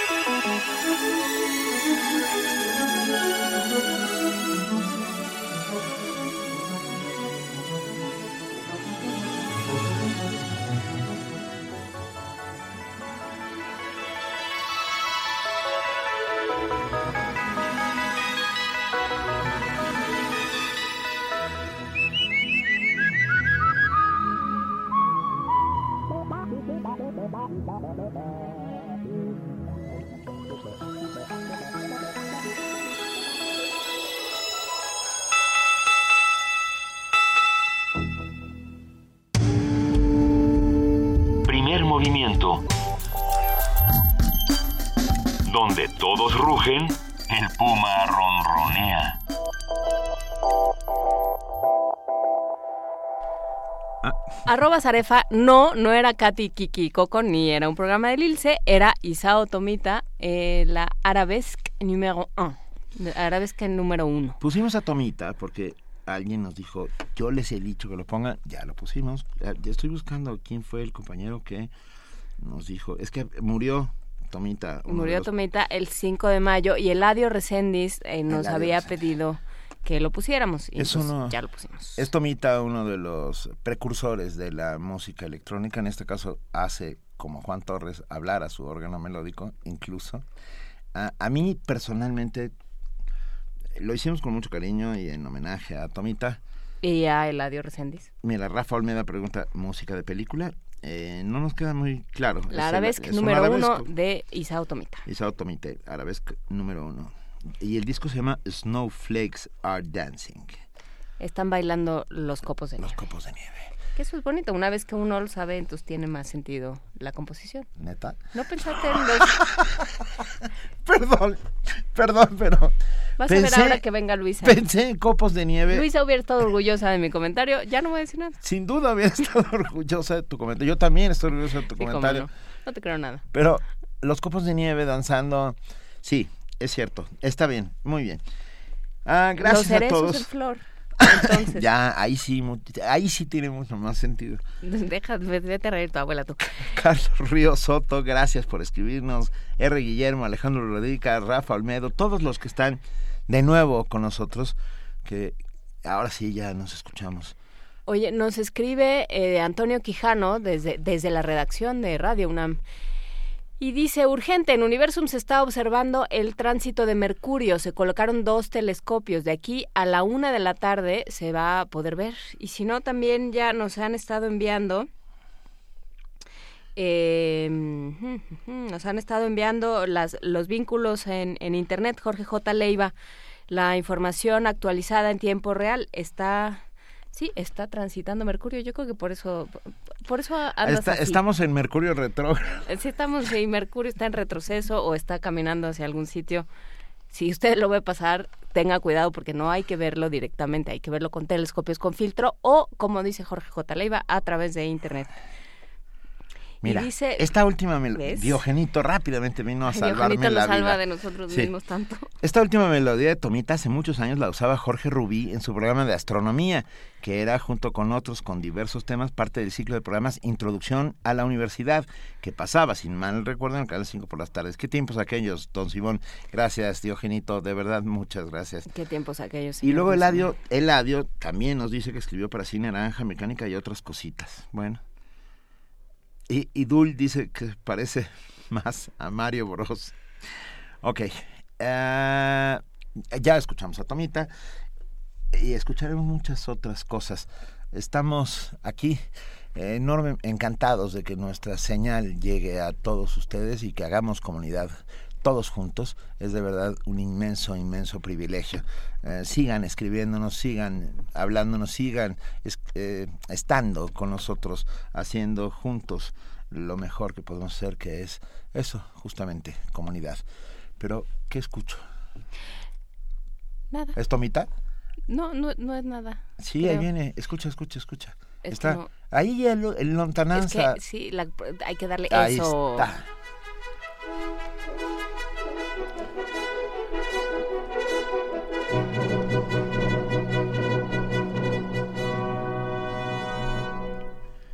¿Y quién está aquí? ¿Y quién está aquí? ¿Como la Otra- señorita Cometa? Eh, o pues, oye, oye. Ah, nuestra, que- ¡Totoro! to- nuestra queridísima Frida Saldívar. ¿Cómo estás? Muy bien, gracias, en espera de que llegue Chivigón. Ah, ah, mira, Él es el que trae ahora la programación yo- de mañana. Me sorprendió porque pensé que era demasiado joven para saber de qué No, estábamos pero es que es hablando. retro, es que para ella ya es retro y vintage, que le dicen Ah. ahora. Pues Este, sí. ¿qué va a haber hoy en Radio UNAM? En el 96.1 de FM los invitamos a que a la una de la tarde escuchen La Torre de Londres, del encierro a la eternidad. Es una serie de documentales sobre las pasiones humanas reflejadas en Ricardo III de William Shakespeare, con la participación de la CIA de Teatro Penitenciario de Santa Marta, Acatitla. Y a las 17 horas en los radiodramas de Radio UNAM les presentamos Hay Química entre nosotros, donde nos explican desde la óptica de la ciencia las problemáticas que se encuentran entre el amor de adolescentes. Y a la una de la mañana podrán escuchar testimonio de oídas, música en voz de sus creadores. Pasando al 860 de AM a las 2 de la tarde, los invitamos a escuchar la Feria de los Libros, conducido por Arfaxado Ortiz. Y a las 11 de la noche dejen entrar a su alcoba el bestiario de Juan José Arriola. Esto en la llave, la clave, la nave, el ave del tiempo. Recuerden que nos pueden escuchar vía internet en www.radiounam.unam.mx y nos pueden seguir en redes sociales en Facebook, Twitter e Instagram como Radio UNAM. Tengan muy buen día. Muy buenos días. Ya nos aclararon muchos amigos que hacen comunidad con nosotros que la música original era de Claude Debussy. Dice Paco Cap, también nos lo dijo por acá Juan Rojas. Y Alejandro Peláez dice, a mí me gustó mucho la pieza de Tomita, creo que hay que abrirse en serio a la diversidad. Yo la verdad te digo que me abro todos los días en serio a la diversidad. uno puede, uno está en su derecho de decir sí, esto no. Sergio Olvera dice, la estructura conocida como Snowflake es un clásico de programación en recursividad. Un fractal musical. Ajá, o sea, está este último... Como un caleidoscopio, ¿no? Mm, Por pues eso los Snowflake. Este, sí, este último eh, como ladrillo del que se compone algo más grande. Sin duda es interesante. Yo Tomita hizo la música electrónica junto con Walter Carlos, tipos muy curiosos ambos. De Tomita hay que escuchar Stravinsky, fíjate, dice Rafa Olmedo. Y Blanca Estela Vega dice, gracias por la señal en FM, se escuchan mucho mejor. O, sea, esto quiere decir que en el fondo, en el fondo sirvió. El... Ay, Alex se acaba de dar cuenta que ya nos escuchábamos bien, ya no. Ah, eso fue precioso. Me acabo de dar cuenta que no sé, pero como a la mitad del programa me acabo de dar cuenta que ya no se oyen con interferencia. es cierto, ya, oye, sí, sí, ya, muy bien, qué bueno que ya estamos. A lo mejor es que junto a él tiene a una persona eternamente arrugándose el fan y entonces ya le da igual cómo nos escuche, porque de todas maneras hay interferencia. Así. Ahora cántate algo y haz un este. ¿Puedo, puedo cantar algo de Tommy? ya, ya estamos por irnos, estamos estamos muy contentos de poder seguir eh, con ustedes. La verdad fue un momento muy importante para nosotros. Gracias a nuestros compañeros de AM que durante todo este tiempo se dieron parte de sus espacios para que nosotros pudiéramos estar en las dos frecuencias. Gracias a toda la gente de programación, eh, a todos los que hicieron el, el trutru necesario para que pudiéramos entrar, para que pudiéramos irrumpir en, en el AM, porque no es algo sencillo. La programación de Radio UNAM se tiene que, que, reacomodar para que nosotros podamos, nosotros y, y, resistencia modulada podamos tomar tanto la señal de AM como la de FM. Entonces, muchísimas gracias a todo el departamento de programación, a los ingenieros, a Oscar Villalobos, a la dirección con Renato Dávalos al frente, a los subdirectores, a todos los que hicieron posible que navegáramos este trance que no, no se debe a la censura, no, no se debe a que el INE nos haya bajado la señal, el INE ni se acuerda que ahí estamos, se los podemos, se, los firmamos. Eh, Estamos saludando de cabina a cabina a ah, los compañeros de, AM. Ya, ya, ya casi les devolvemos su señal. Ahí vamos, ¿eh? Ahí, vamos. ahí vamos, ¿eh? Pero para que podamos hacer la comparación, tenemos de Debussy, para cerrar este programa, Benito, el arabesque número uno. A ver. No, ya no. Ah, ya con esta nos vamos. Ya con esta nos despedimos. Pues muchas gracias a todos los que hicieron posible Primer Movimiento. Gracias a ustedes que hacen posible que se cree comunidad diariamente. Mil gracias, querida Juana Inés de esa. Muchísimas gracias, Benito Taibo. Un abrazo enorme a Luisa Iglesias, que se mejore y que regrese con nosotros. Un beso a Lu. Ah, muchas gracias a todos. Esto fue Primer Movimiento. El mundo desde la universidad.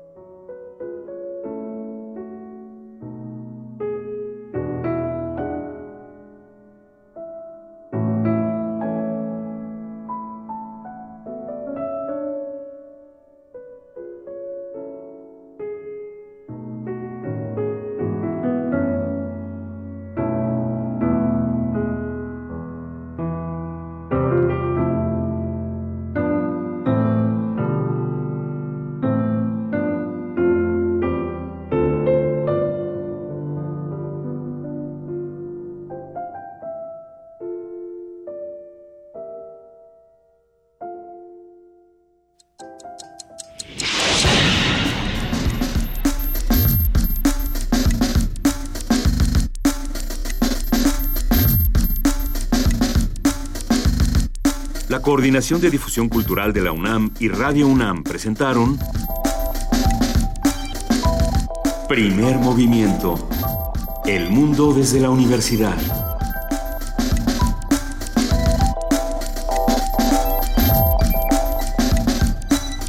Coordinación de invitados Amalia Fernández y Miriam Trejo.